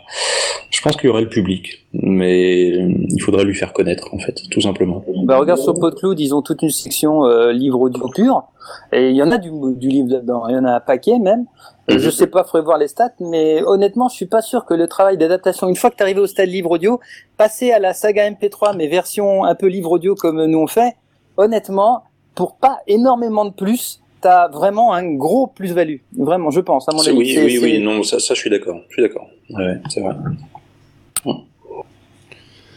Mais néanmoins, le, le, le, livre audio a quand même l'inconvénient, à mon sens, de pas aller assez loin dans la dans l'adaptation en, en, fiction audio. Effectivement, pour moi, il y a une certaine frustration quand j'écoute un livre audio. Bon, aussi, je suis habitué aux fictions, du coup, parce que c'est principalement ce que j'écoute par rapport au livre audio. Euh, J'ai l'impression qu'il manque quelque chose. C'est-à-dire que c'est un peu, c'est un peu la, même chose que euh, que le euh, que c'était l'Annie comique. Putain, j'arrive pas. à Voilà. Euh, j'ai peur que ça, ça, induise une petite frustration en fait parce que c'est tellement un mi-chemin entre deux états que euh, du coup on n'est pas vraiment dans, dans du livre, on n'est pas vraiment dans de l'audio, on est dans dans la retranscription pure euh, du livre en audio, sans qu'il y ait un, une adaptation vis-à-vis -vis du, du support final. Je sais pas Pour si, donner une si idée, je par suis exemple, très, très clair en fait. Mais, La, euh, L'anicomique ressemble énormément à ce qu'on parlait d'animatique tout à l'heure quand je parlais de la production aussi. On a les storyboards et les storyboards ils font une espèce de premier premier montage. Et en fin de compte, l'anicomique, on est on est vraiment c'est ça mais légèrement plus léché en fait. C'est vraiment quasiment d'ailleurs ça vient de là en fait. C'est là que ça a été imaginé. Et c'est c'est assez tu fais vraiment tu sépares les niveaux et puis tu tu animes un petit peu le personnage mais pas trop. Et euh, c'est intéressant. Moi je trouve que moi j'ai voulu faire ça pour l'univers mais en fait euh, c'est trop compliqué après. C'est un peu long, oui. Mais, euh, mais donc c'est pour ça que je dis que le, le, le livre audio, il manque, c'est, il, il manque l'adaptation au support. Voilà. Euh, après pour l'anicomique, je sais pas, je- j'en ai très peu regardé. euh, J'avoue, je pense que le plus proche. Mais t'as raison, hein, c'est frustrant. Ça tu doit sais, être les, t'as- les Game of Thrones euh, Ouais, t'as envie quoi, t'as envie que t'as envie que ça se termine. Il y a une bataille et en fait t'as pas grand chose, t'as juste des ombres qui passent ou t'as un slide avec des gens qui bougent un peu, mais t'as voilà. Bien gérer entre, cette frustration, elle peut, elle peut du coup déclencher l'imagination. C'est pas c'est pas gênant. C'est comme la même chose que quand tu lis un livre et tu t'imagines les choses. Là c'est pareil. Tu vois des tu vois euh, des euh, deux images qui s'enchaînent et euh, et ton esprit va va rajouter les images qui manquent. D'accord? Euh, mais dans le cas de dans le cas du livre audio euh, tu ça va manquer de son ça va alors que tu es déjà en train d'en écouter d'accord? Tu vas pas avoir ce tu sais c'est comme lire une super histoire expliquée avec avec des mots qui sont pas vraiment recherchés ou avec un langage un peu trop courant ou un peu trop familier. Ça, ça, il manque, il manque quelque chose qui va te faire rentrer dans l'univers en fait, je trouve, euh, avec le livre audio. Mais après, c'est relativement personnel. Hein. Je pense qu'il y en a certains qui vont pas être d'accord avec moi, qui vont préférer le livre audio peut-être. Mais euh, mais voilà, du moment que tu passes en audio, je pense que tu dois au minimum mettre une ambiance derrière, une ambiance sonore, euh, une boucle justement, euh, pour pour pouvoir retranscrire l'atmosphère générale. Moi, je suis assez d'accord, d'autant plus que, à mon avis, c'est le, livre audio a, a profité pour lui d'une grande distribution, euh, à l'inverse de, de, tout ce qui est fiction audio. Les professionnels, euh, c'est pas pour rien qu'Amazon se lance dans le livre audio et pas dans la fiction audio. Euh, si, si la fiction audio avait profité de, de l'aura, de la publication, de la distribution euh, des livres audio, à mon avis, le public se, se serait habitué à ces fictions et serait très en difficulté pour écouter des simples livres audio comme ils écoutent aujourd'hui. Peut-être que je me trompe, hein, mais euh, je suis d'accord que le livre audio, il lui manque, euh, à mon sens, une plus-value euh, que le grand public ben, ne connaîtra probablement jamais, puisque le livre audio s'est un peu trop implanté trop rapidement pour ça, je pense, maintenant. Ouais, il s'est implanté à mon sens parce que c'était plus simple quand, quand on a une démarche commerciale de simplement euh, payer un lecteur euh, qui va, qui va lire le texte. Il y a des raisons techniques et financières derrière qui expliquent très bien ça, oui, évidemment. En termes de production, c'est vrai qu'il n'y a pas besoin de réécrire le, le texte, il n'y a pas besoin d'engager plusieurs mm. acteurs, il n'y a pas besoin d'engager un sound designer, euh, quelqu'un qui composera les musiques éventuellement si on veut pas si on veut pas les payer ou si on, on en veut des spécifiques. Euh, c'est une démarche de création qui est beaucoup plus lourde, qui oh, demande une, une, certaine passion et euh, la, des fois euh, la, la, passion et euh, le commercial ça va pas forcément très bien ensemble c'est pas c'est pas systématique hein, mais mais mais souvent c'est un obstacle ouais non puis là même même par passion pour faire enfin pour rendre cette activité de, de fiction audio rentable on a beau être passionné, au bout d'un moment il faut il faut bien vivre quoi. Donc c'est très difficile d'avoir un modèle économique qui fonctionne autour de ça, je pense. Pour info, je viens de partager sur le, le, le chat un lien vers un Comics. Je l'ai trouvé bêtement sur internet, c'est euh, Watchmen, mais la, la BD ils l'ont fait en Comics. Le lien il est sur le chat, voilà. D'accord, merci. Euh, je souhaiterais un petit peu revenir sur euh, justement ce qu'est un livre audio. Euh, un livre audio, il n'y a pas vraiment d'ambiance, donc ça veut dire que il y a toujours une plus ou moins une plus-value que par rapport à ce que vous faites aussi bien Raoulito que toi, Adasria, euh, sur un livre audio basique. Euh, je me trompe? Non, non, jusque-là, euh, je suis d'accord. Euh, je vois Phil qui, qui s'inquiète. C'est ce qu'on disait en fait juste à l'instant, c'est pas grave. Et euh... non, c'est c'est vrai qu'il pour amener euh, son propos suivant, laisse-le euh, enchaîner. Euh, du coup, est-ce que vous pensez que si l'industrie du, du livre audio s'intéresserait à vous, vous pourriez vendre entre guillemets ce que vous faites? Est-ce que vous vous sentirez un bénéfice plus grand ou est-ce que justement euh, l'état du livre audio actuel fait que euh, vous ne pouvez pas forcément vendre tout ce que vous proposez au prix que, que vous voulez au prix que vous voulez admettons justement le fait que certaines personnes utilisent le fait de diffuser leur leur moyen de enfin leur fiction sur CD audio euh, en 2016, en CD audio en 2016. Alors je suis pas, je suis pas sûr de, de comprendre précisément la question. Y a-t-il un modèle euh, économique viable autre que de vendre des CD en convention? Je pense que c'était à peu près la, le sens de la question. Ça c'est marrant dit comme ça, c'est plus simple. je résume euh, rapidement parce qu'il y avait un peu plus de, il y, a, quelques idées que j'ai zappées au milieu, mais je pense que déjà répondre à cette question c'est Oui, C'est-à-dire, est-ce qu'on est-ce qu'on trouverait notre compte en vendant nos créations audio telles quelles, c'est ça? Euh, oui, enfin, si est-ce que euh, si vous, si par exemple Hachette euh, viendrait euh, aujourd'hui ou demain euh, euh, vous appeler, est-ce que euh, vous en retirerez un meilleur bénéfice que si vous le vendrez tout seul dans votre coin? Ah bah oui, puisqu'ils achètent. Oh, putain, mon dieu. Ouais. oui, j'aurais pu euh, très bien dire Mignard Elle était ou, euh, énorme, elle était trop flagrante. Albin Michel. Il fallait la faire. Non. Si. Pour redonner un petit peu de peps là, parce que c'est un petit peu mou. Du coup, Bah, c'est assez difficile de répondre comme ça parce que a priori, oui, on serait largement bénéficiaire à ce qu'une à ce qu'une structure comme ça s'intéresse à nous, rien que par son réseau de distribution et par ses moyens de, de promotion. Euh, nous, dans notre coin, même si on fait des ventes et qu'on en garde 100% pour notre pomme, hein, il y aura pas beaucoup de ventes, donc euh, ouais, euh, ça limite déjà pas mal à ce niveau-là.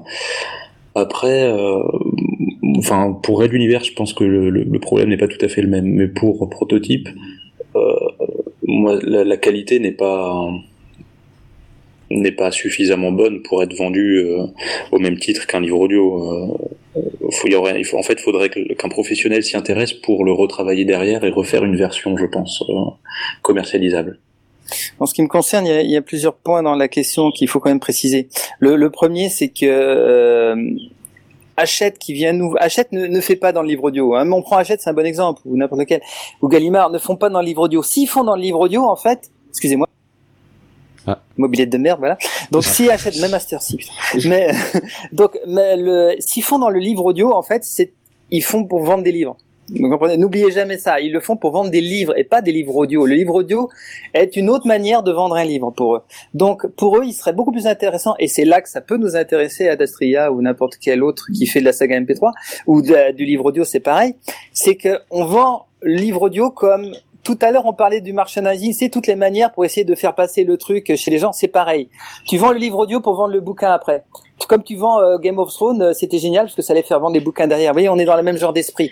Euh, c'est la même logique. Donc si tu dis, si Hachette vient nous voir pour dire, je voudrais prendre vos, je voudrais prendre, il y a trop de bordel, je voudrais prendre votre livre audio et le vendre dans mon réseau de distribution, tu peux être sûr que dans la clause numéro 2 du contrat, c'est, on vous prend les bouquins aussi. Ce qui, à ce moment-là, à Dastria, au moins, on est heureux. Nous, on dit oui, banco, bien entendu, vendez nos bouquins, il n'y a aucun problème, on est heureux. D'ailleurs, à Dastria, ils demandent pas mieux. D'ailleurs, si Hachette qui nous écoute, parce que tout le monde le sait que Pod Radio, on a bien inclus là-dedans, les gens de chez Hachette et Gallimard, ils sont là.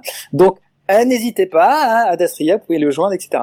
Mais euh, Faut ça, pas faire pour la des trucs comme ça.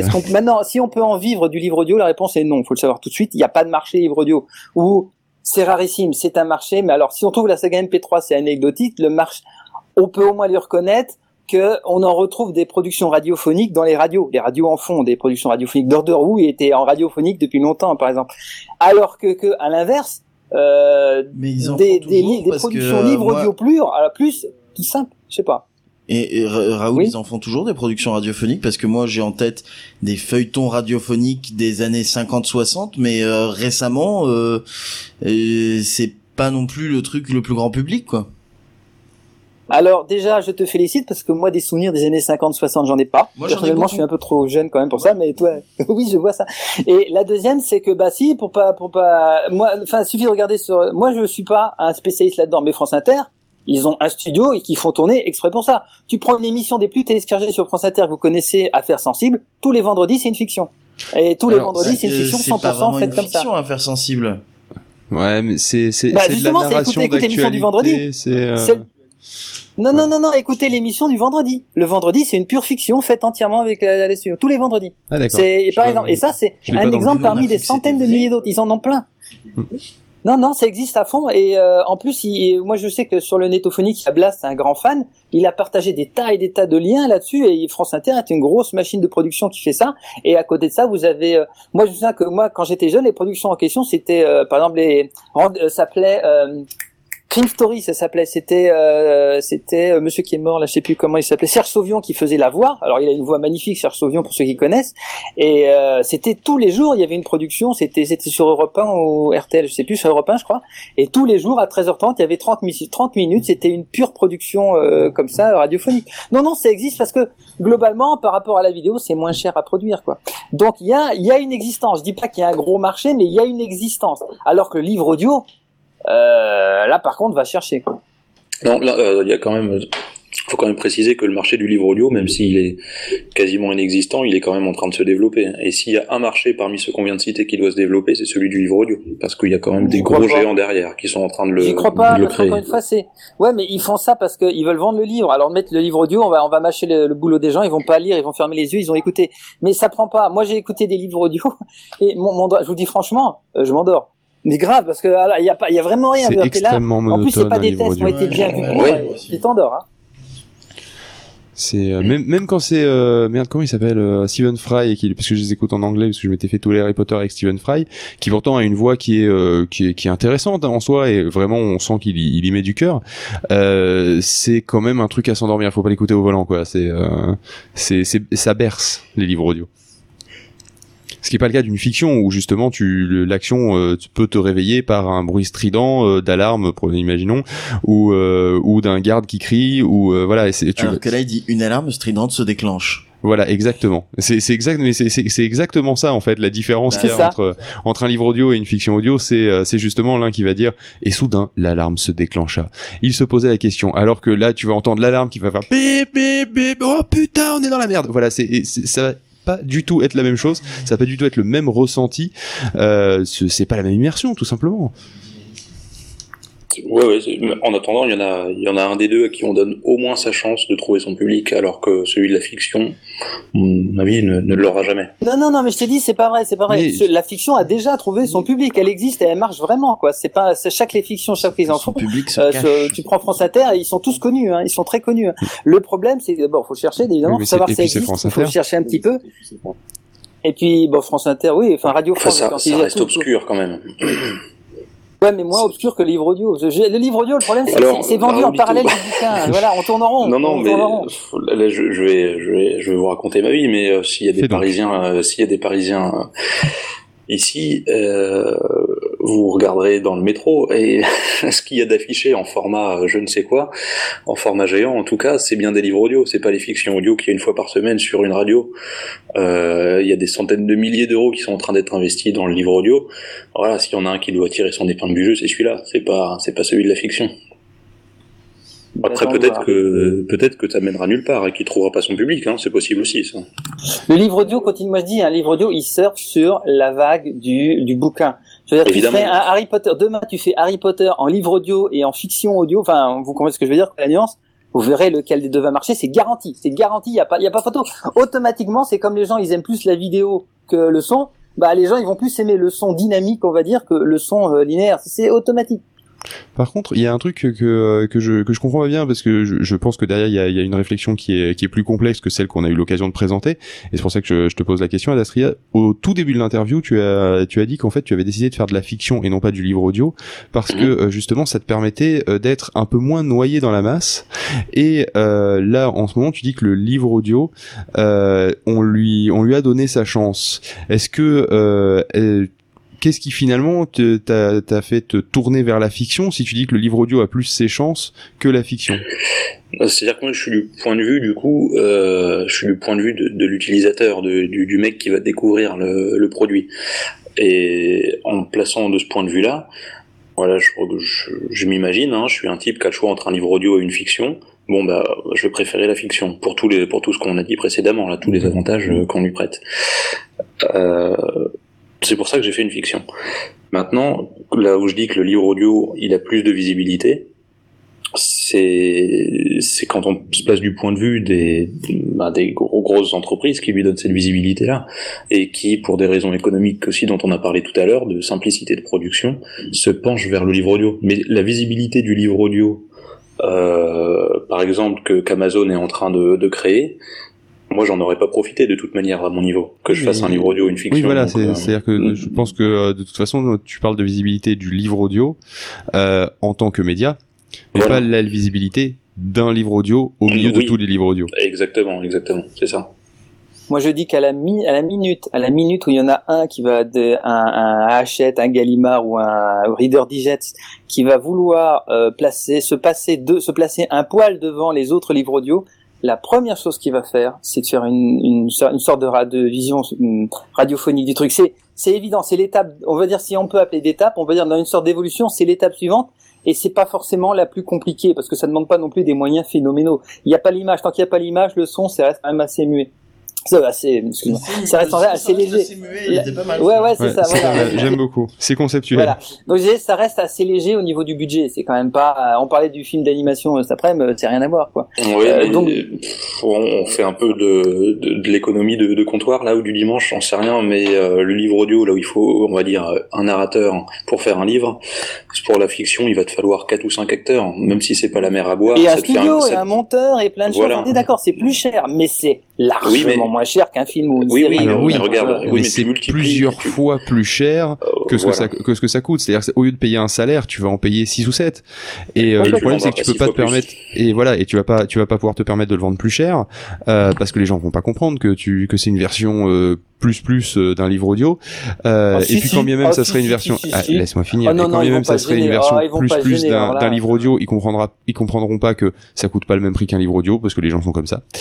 Euh, parce que pour eux ça sera toujours dans la même catégorie et euh, c'est pas parce que c'est mieux qu'ils ils seraient ils sont obligés de payer plus. Euh, et, euh, et donc du coup euh, c'est c'est pas quelque chose sur lequel ils vont euh, c'est pas un truc qu'ils vont pouvoir vendre cinq fois plus cher. Tu vois, et c'est pas un truc qu'ils vont Là- vendre cinq fois plus. Tu vois, c'est quelque Alors, ce que je veux bien, non, mais je comprends. Ce que j'entends bien, et je suis d'accord avec toi sur un point, c'est vrai que le livre audio a un avantage, c'est d'essayer de faire sortir des, des, des armoires, euh, des armoires euh, pleines de, toiles d'araignée, des livres qui seraient pas forcément. euh, Moi, je suis sûr que un jour, je les ai téléchargés il y a des années, mais un jour, je les lirai, les Jules Verne. Je les ai déjà lus, mais un jour, je les écouterai en, en, livre audio, je les ai, c'est gratuit, ça, c'est bien. C'est très intéressant. Mais je sais aussi que demain, le prochain Harry Potter, euh, excuse-moi, j'ai une connerie, mais c'est un bon exemple, il va sortir. Euh, on aura le livre audio en même temps qu'on a le livre bouquin. Tu peux, moi je dis, s'ils veulent se démarquer, ils feront une sorte, un livre un peu plus euh, avec plus sonorisé, plus machiné. Alors oui, pourquoi est-ce qu'on peut se permettre de donner plus d'argent Parce que ce sera Harry Potter. De la même manière qu'on ne le ferait pas forcément pour n'importe quel, mais ce sera le plus bonus où on est sûr que les gens seront prêts à payer un peu pour avoir. Mais ça restera l'exception. Et quand bien même, Oui. même, même pour un, un gros titre, justement, je pense que ils, ils vont même pas s'embêter parce que de toute façon, il va se vendre quel que soit le niveau de qualité que tu vas donner à ton audio à la fin. Euh, que ça soit Ouais, un livre a- audio ou que ça soit quelque chose de très licence, travaillé. Ouais, Euh, non, il y a quand même une licence derrière, il y a quand même Oui, un- des, gens qui vont surveiller, ils pourront pas faire de la merde quand même. Ah oui, non, ils pourront pas faire de la merde. C'est pour ça que euh, c'est euh, c'est pas n'importe qui qui va faire narrateur et qui va pas le faire n'importe comment. Euh, mais euh, de là à sauter le pas et à passer à une fiction, euh, il y a aucun intérêt pour eux parce que justement, de toute façon, ils sont baqués par une licence euh, qui va de toute façon amener les, les acheteurs et ils ont pas besoin d'arguments supplémentaires. Et donc euh, griller des cartouches et donc des arguments supplémentaires dans le vent entre guillemets, euh, c'est euh, c'est pas quelque chose qui va les intéresser à aucun moment dans la production. Ils ont Il aucun semble intérêt à faire ça. Il y a Adastria, on, avait, je crois que je t'avais envoyé un lien, c'était sur le Harry Potter en livre interactif, tu te souviens? Oui, oui, oui, je me souviens exactement. Et je me souviens de ta réaction. Euh, je, alors, je me souviens pas de ma propre réaction, mais Non mais t'avais dit, franchement, quand on voit avec un truc comme ça la Oui. merde qu'ils arrivent à sortir, en gros c'était l'idée, hein, euh, tu dis, franchement, il y a encore de la marge. Non, mais c'est-à-dire que nous, on se décarcasse pour faire euh, quelque chose de, de 100 fois plus immersif que ce qu'ils font pour un Harry Potter. Donc c'est c'est ça qui me qui, me- qui me frustrait, quoi. C'est qu'ils ont des moyens phénoménaux et il en ressort un produit euh, fade, quoi. Même si c'est de qualité, techniquement, c'est ça reste euh, ça reste plat. C'est du livre audio, c'est pas de la fiction. Voilà. Voilà, parce qu'ils ont pas besoin. De toute façon, ils pourraient, ils pourraient te, ils Oui, pourraient oui. te vendre n'importe quoi avec marqué Harry Potter dessus, ça se vendrait. Pourquoi ils s'embêteraient à un faire quelque chose de qualité C'était intéressant, c'était un livre interactif en fait. C'était euh, donc deux ans quand tu arrivais à une page, t'avais les voix tout d'un coup, t'avais euh, des trucs qui arrivaient, t'avais des, des sons, des musiques spéciales, etc. Ouais, des conneries comme ça. Ouais. Damien? Oui. Non parce qu'il était, il me semblait que t'étais là. Vas-y, bah tu peux reprendre. Euh... Bah en fait j'étais un petit peu un petit peu perturbé en fait. Euh... Parce qu'il regardait l'heure alors qu'on est dans une émission qui dure 27 heures ou, ou, ou au pire si on décale c'est pas catastrophique. Derrière on est censé faire les contes de la nuit, des histoires qui font peur et personnellement j'aime pas trop ça donc si on pouvait bouffer dessus ça me dérange pas. euh. alors que là c'est intéressant tu vois et ça fait pas peur donc euh, tu vois c'est de- deux avantages. Euh, oui, je vais, je vais revenir un petit peu, euh, vu qu'on a un peu, même un- beaucoup de temps, on va peut-être euh, faire une seconde interview, celle de Raoulito. Euh, ben, dans l'absolu, si, à moins que vous ayez quelques questions en plus, euh, on a, on a le temps hein, dans l'absolu. hein. Kenton, une question, non, je te voyais lever. D'accord. Je croyais que tu, vraiment pour moi tu levais la main aussi. hein. Non, non, c'est juste que je viens de revenir, j'ai encore la gueule dans le pâté, c'est tout. C'est une D'accord, tout façon va de bien. se gratter qui est un peu particulière. Vous avez peut-être, euh, Mm, Bah je sais pas, il faut aussi que tu vois avec tes invités si ça les dérange pas d'attendre euh, pendant l'interview. euh. Bah euh, en fait, euh, je, je pense que étant donné que l'interview dure 35 minutes, je pense qu'Adastria voudrait aller se coucher. Je, je, enfin, je, je, c'est-à-dire que moi, je serais lui, j'irais me coucher. Parce que j'aurais la possibilité, j'irais me coucher, très honnêtement. Euh, C'était lui, t'aurais peut-être pas commencé une émission à 5h30 du matin. ça joue, c'est et t'aurais possible. pas fait 27 heures d'émission. Pas, j'ai pas fait 27 heures. Mais Il faut pas le faire. Faut non, jamais. Je sais pas pourquoi on se fait, on, on se fait euh, subir ça, quoi. Mais euh, donc voilà. Euh, Peut-être que tu vas donner le mot de la fin, euh, d'Astria? euh, oui, euh, tu as quelque chose à rajouter ou éventuellement euh, un conseil euh, pour euh, pour euh, un conseil littérature euh, pour euh, la rentrée, euh, quelque chose à lire? Alors, moi j'ai quand même juste une question avant. Est-ce que quand tu écris et que tu te trompes, parce qu'après tu arrives et tu littérature? Ça, je Ah, François Pérus l'a fait avant toi, celle-là. Oui je sais, mais je me suis dit qu'on pouvait pas faire toute l'émission sans la faire au moins une fois quoi. voilà, désolé, j'étais un peu lent au niveau de la réaction du jingle. Bon, pas besoin de réponse, je crois. Voilà, je pense que ça se passe de réponse. Donc, Est-ce que tu aurais des conseils littérature comme le demandait Damien? Oh ben tout simplement euh, pas avoir peur de pas avoir peur de la page blanche, euh, de se relire euh, quelques milliers de fois et et de, de prendre son temps tout simplement. Eh Et, bien, et bien du coup, est-ce qu'on peut te retrouver? Alors on peut me retrouver euh, donc sur euh, PodCloud évidemment, euh, sur YouTube et sur mon site Projet Prototype. Voilà, à chaque fois c'est le même, c'est Projet Prototype hein, sur sur tous les toutes les plateformes. Sur Twitter, Facebook, etc. Euh, Facebook également, pas de Twitter, mais Facebook, Ah, oui. euh, Et au niveau de l'adresse postale Non, Tu euh, t'as pas de Twitter J'ai tweeté à qui tout à l'heure Il y a un projet prototype sans le S euh, et j'ai Si, trouvé le lien sur si, ton si, blog. Il y a... Non, non, si, si, il y a un Twitter, mais que j'utilise plus du tout. Je le considère comme... euh, Je pense que je vais l'abandonner, en fait. Euh, voilà. Donc, euh, il y a un Twitter actuellement, mais qui est en passe de disparaître très probablement. Non, mais ça, c'est parce que tu continues à penser que le Twitter, on l'alimente. Dans le Twitter, on l'auto-alimente. On n'a rien à foutre de ce qui se passe dessus. C'est ça s'auto-alimente tout seul. Tu fais deux, trois reliens, et puis il tourne tout seul en permanence. Tu envoies les gens dessus, mais tu vas même pas le regarder. C'est pas la peine. Et s'ils te posent Oui, des questions, oui, tu leur réponds pas, tu les ignores. Une réponse automatique. Mais Non, mais oui, faudrait, tout à faudrait fait. que, que je revoie mon utilisation de Twitter dans ce cas-là. Mais euh, oui, oui, je sais bien que ça peut fonctionner comme ça, et c'est d'ailleurs euh, uniquement comme ça que ça fonctionne actuellement. Mais je trouve que un post tous les trois mois quand je sors quelque chose, c'est quand même assez moyen. Bon, c'est euh, c'est un peu euh, dommage de pas utiliser l'outil complètement, mais si tu n'as pas Ouais. le temps de l'utiliser euh, dans toutes ses possibilités, euh, c'est vrai que peut-être qu'il n'y a pas d'intérêt à garder le compte. Mais c'est c'est vrai que c'est extrêmement chronophage de- d'avoir plusieurs euh, plusieurs réseaux sociaux en parallèle parce qu'en général effectivement faut les alimenter, Ouais. faut interagir un minimum avec euh, et en général euh, t'as envie de te concentrer sur euh, ta création et pas sur- Voilà. forcément sur euh, sur l'ensemble de la promotion derrière en tout cas le simplifier au plus au plus efficace.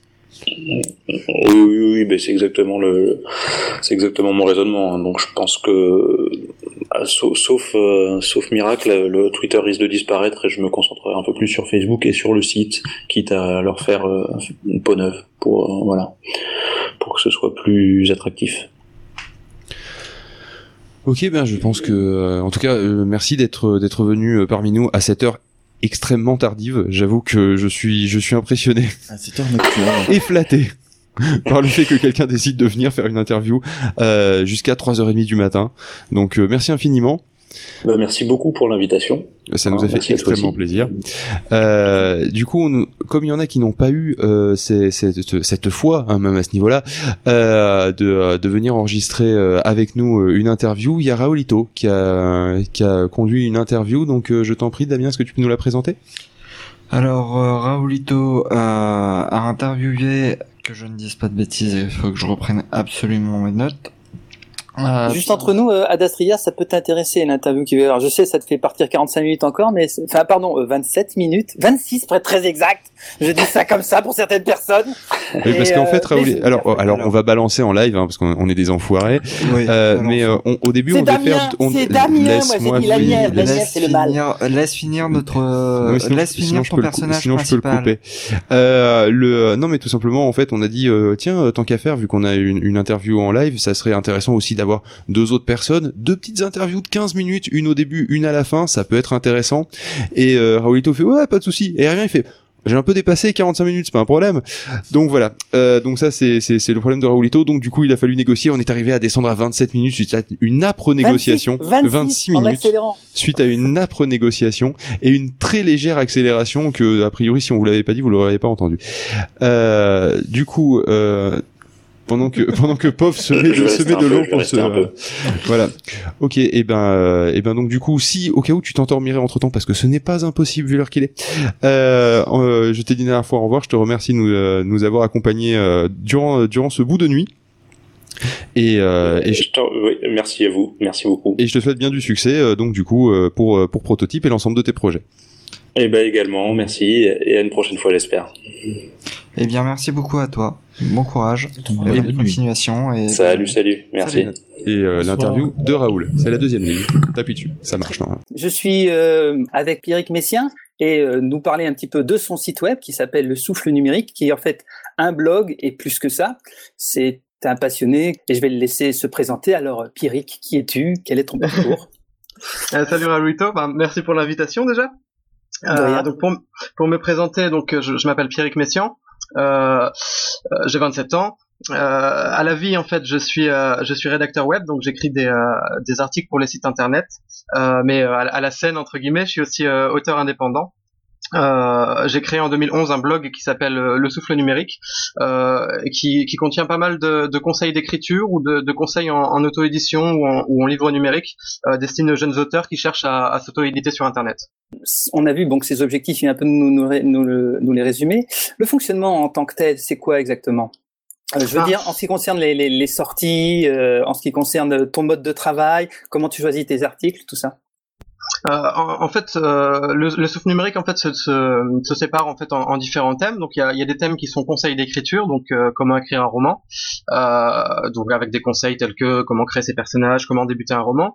Euh, après j'ai une partie qui est plus dédiée à l'édition numérique euh, en tant que telle, donc plus présenter l'édition numérique, en quoi ça consiste, comment publier un livre numérique. Et, et ensuite j'ai aussi une partie qui est consacrée donc à l'auto-édition, donc au, fait d'éditer soi-même ses livres. Et donc là sont encore des, en fait des conseils pour les auteurs. co- comment créer un livre numérique, co- comment trouver des lecteurs, comment le, vendre en ligne. Donc voilà, dans l'ensemble, en fait, c'est un peu, euh, euh, c'est un peu un, outil en fait pour les pour les auteurs qui, chercheraient soit à, écrire des livres de la meilleure manière qui soit, soit à, les présenter, à les, à les mettre en vente. C'est quand même assez large. On, va dire, euh, t'es es presque en train de leur tenir la plume, les gens. Euh, Est-ce que c'est c'est un peu les problèmes que tu as vécu toi, en gros? Euh, oui, en fait, dans un sens, ouais, effectivement, j'utilise aussi, d'ailleurs, je l'ai pas, je l'ai pas précisé, mais j'utilise aussi le souffle numérique pour euh, pour euh, proposer et vendre mes, mes propres euh, mes, propres livres numériques. Donc ouais, effectivement, on va dire mon parcours d'auteur euh, m'a aidé en fait à, à trouver les, les, les problématiques, à trouver les thématiques qui peuvent justement intéresser une personne qui est en train d'écrire un livre ou, qui hésite encore en, en, en- à finir son livre, à l'écrire ou qui sait pas encore s'il doit aller contacter des éditeurs ou s'il doit chercher à s'auto-éditer. Donc ouais, effectivement, moi il y a pas mal de problématiques ou de entre guillemets d'épreuves que, que j'ai vécues et du coup que j'ai retranscrit sous la forme de didacticiel ou sous la forme d'articles thématiques euh, pour euh, voilà pour pour évoquer l'expérience et peut-être pour aider les, les, auteurs qui, chercheraient à être euh, un peu guidés. on, peut dire d'ailleurs un truc qu'on n'a peut-être pas eu le temps d'aborder, c'est que toi, tu écris depuis depuis très longtemps. Le souffle numérique, c'est un peu, c'est seulement un aboutissement en fait d'une pas vie d'écriture, mais, mais presque quoi, de lecture et d'écriture, non? Bah, effectivement, en fait, pour, bah, pour me présenter plus en détail, moi, euh, euh, j'écris depuis que je suis tout petit, en fait. Enfin, je pense que tous tous les auteurs euh, te, te diront ça. J'écris depuis que je suis tout petit. Euh, mais, euh, mais voilà, j'ai toujours été passionné par, par l'écriture. Après, voilà, il se trouve que, d'après, avec mes expériences professionnelles, en fait, j'ai eu la chance de travailler en fait pendant pendant un an, pendant une année de césure, euh, au sein de, de la plateforme YouScript. Donc, et donc voilà, effectivement, je pense que le déclic pour moi euh, de, de mettre mes livres euh, en ligne, ça a été euh, vraiment l'opportunité du numérique, j'ai envie de dire, le, le, le fait que je découvre qu'on peut très facilement euh, mettre un roman en ligne euh, pratiquement gratuitement. Et, justement, voilà, moi quand j'ai découvert tous ces outils qui étaient à la portée d'un auteur indépendant, euh, j'ai eu l'envie, voilà, d'expérimenter. Et j'en ai profité, euh, j'ai profité de l'occasion pour euh, partager mes expériences et pourquoi pas aider ceux qui, ceux qui sont dans mon cas. Euh, pourquoi est-ce qu'on choisirait l'auto-édition? Pourquoi un auteur choisirait l'auto-édition plutôt que d'aller vers une maison d'édition? J'ai envie dire le pourquoi et les avantages du livre numérique. Bah, c'est intéressant déjà de rappeler un peu ce que ce que c'est l'auto-édition en fait aux, aux auditeurs. Euh, tout bêtement, l'auto-édition c'est le fait de s'éditer soi-même. Donc euh, c'est le fait pour un auteur de prendre en charge en fait tout ce qui concerne l'édition d'un livre, c'est-à-dire de s'occuper à la fois de l'écriture bien sûr, euh, mais aussi de la relecture, de la mise en page, euh, de voilà de, plein de choses, mais surtout bien sûr de, rendre le livre accessible euh, au lecteur. Et, euh, et donc voilà, un, un auto-éditeur en fait décide de prendre toutes les choses en main quand il est, euh, en tant qu'auteur, de prendre toutes les choses en main pour que son livre soit accessible au lecteur. Euh, et donc ce qui est loin d'être une tâche facile parce qu'il faut vraiment avoir plusieurs casquettes euh, et, euh, et, avoir pas mal de, de compétences. Et, donc voilà, à une époque, euh, l'auto-édition euh, était assez inaccessible en fait en termes de prix parce que euh, avant avant l'ère du numérique, bien sûr le livre était papier, le livre a toujours été a toujours été papier et, pour un auteur qui souhaitait vendre ses livres, ce qu'il devait faire, c'est aller consulter un, un imprimeur, lui dire bonjour, j'aurais besoin de 500 1000 exemplaires de ce livre-là. Euh, forcément, l'imprimeur, euh, lui, c'est son métier, imprimer des livres, mais ce n'était pas gratuit. Il fallait, il fallait mettre des, de 2000, 3000 euros euh, pour euh, pour avoir un stock de livres. Et après, voilà, l'auteur allait voir les, euh, libraires, en fait, leur, disait, voilà, je, suis auteur auto-édité, voici mon livre, est-ce que vous pourriez le vendre à vos à vos clients? Et donc ce que les libraires, les libraires euh, pouvaient, euh, pouvaient ou non accepter, généralement ce que les libraires, les, libraires décidaient de faire en, ce qu'on appelle dépôt-vente, c'est-à-dire qu'ils acceptaient le livre papier, mais, euh, voilà, ils ne le payaient pas en fait. Et si quelqu'un euh, achetait le livre, voilà, il, il rendait euh, la, la part, la part d'argent méritée par l'auteur en fait. Et le euh, livre mais- aussi, euh, d'ailleurs, l'emplacement. Il y avait tout un débat sur les librairies parce que où est-ce qu'il va être placé? Donc, euh, il est rarement placé en tête de gondole, hein, plutôt placé au fond, dernier, avant des toilettes. Et euh, c'était tout le problème parce que du coup, tu te retrouves à avoir un livre qui va plus ou moins pas se vendre avec de l'argent que tu as dépensé, que tu vas, qui, qui sert à rien en fin de compte. Et, et j'ai envie de dire, t'es malheureux aussi parce que quand tu mets ça dans une librairie ou deux ou trois ou même dix, même dix librairies, j'ai envie de dire, ça reste dix librairies. Donc, tu es lié aux gens qui vont passer devant ton bouquin dans cette librairie et ça, ça limite pas mal le nombre de gens. Effectivement, d'autant plus que euh, là où un éditeur il, va il va bien vendre ses livres, il va expliquer à l'auteur ce qu'il y a dans, les livres. Je pense que enfin au libraire plutôt ce que ce que le livre contient. euh, je pense qu'un libraire qui est face à un auto-édité, en fait, il se dit un peu ouais, il y a, y quand même des chances que ce soit pas très bien. Il va pas forcément prendre le temps de lire le livre et forcément s'il ne l'a pas lu, il peut pas le, le présenter à ses clients. Donc ouais, effectivement, c'était euh, euh, c'est quelque chose qui peut être assez frustrant ou en tout cas qu'il était, euh, enfin qui peut toujours l'être. Euh, et que, et que- voilà est pas forcément euh, c'est pas c'est pas forcément toujours facile pour un auto un auto édité complètement inconnu qui, qui n'a pas d'amis libraires de se vendre en fait. En tout cas à l'époque c'était le cas.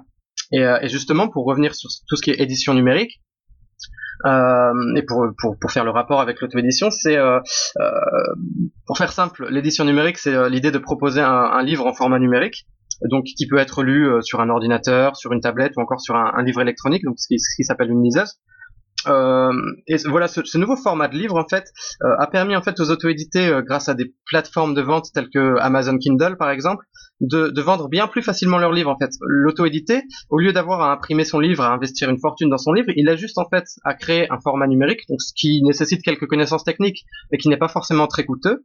Et une fois que le format numérique de son livre existe, il il va simplement voir les plateformes et il peut mettre son livre en vente gratuitement en fait. Euh, c'est fait de telle manière, par exemple, si vous passez par Amazon et que, que vous vendez sur Amazon, euh, Amazon va prendre une- un certain pourcentage du prix du livre à chaque vente, donc euh, ce, qui, ce qui est un pourcentage qui est généralement aux alentours de 30%. Et, euh, et c'est bien que vous mettez gratuitement le livre en ligne, quelqu'un l'achète, Amazon prend une petite partie et vous rend le reste. Donc ce qui est bien que ça ne vous coûte, euh, ça enfin, virtuellement ça ne vous coûte rien. Donc forcément pour un auto-édité, euh, le numérique est devenu une vraie opportunité parce que c'est beaucoup plus simple à la fois de rendre un livre accessible au lecteur, mais c'est aussi beaucoup moins coûteux.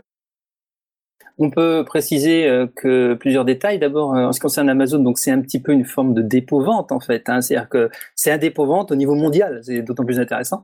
Et euh, sans, sans, sans forcément euh, défaire le, le travail des libraires hein, de quartier, faut pas dire ça non plus. Il y, a un, combat, et je veux pas me participer à ce combat du tout. Mais, tu vas te faire incendier. c'est clair. Mais autre chose, la, la, la différence entre une liseuse et une tablette, préciser pour ceux qui ne savent pas, la liseuse en fait, elle fonctionne de ce qu'on appelle de l'encre électronique. C'est-à-dire qu'en fait, c'est comme les, les, les montres à quartz dans le temps, il y a juste les, juste les, la typo, le texte qui apparaît, le fond gris, et il faut une lumière à côté pour lire ce qui est marqué dessus. Sans lumière, ça provoque pas de lumière. Euh, sans lumière extérieure, sans petite lampe à côté ou jour, n'importe quoi. Alors, ce qui est bien, euh, c'est que comme ça, vous pouvez aller en plein soleil, en plein cagnard, à 2 heures de l'après-midi euh, à Cannes. Vous verrez très très bien votre livre numérique, alors que votre tablette, elle, à l'inverse, certes, elle fonctionne très bien en lumière, enfin, elle fonctionne avec sa lumière à elle, mais par contre, si elle a un gros reflet dessus, vous y voyez rien. Et euh, en plus, elle consomme plus de courant. C'est beaucoup plus long. Elle est plus et lourde et plein de choses. C'est pas la même objectif.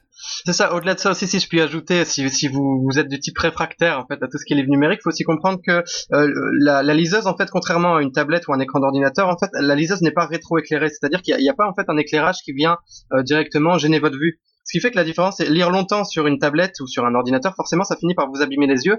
Euh, tandis que lire sur une liseuse, euh, moi, je vous conseille ne serait-ce que de tester un magasin, c'est euh, exactement la même sensation qu'un livre. Donc, il n'y a, pas énormément de différence et ça ne n'use pas vos. Puisqu'on maintenant on sait qu'on a expliqué aux gens un peu pourquoi l'auto-édition et l'avantage du livre numérique, est-ce que tu penses, Pierre, qu'on peut en vivre? Qu'est-ce que ça peut apporter comme avantage de s'auto-éditer? Euh, bah, c'est toujours une question, enfin, c'est toujours une question délicate en fait de, de parler de, de, de, vivre de ces romans.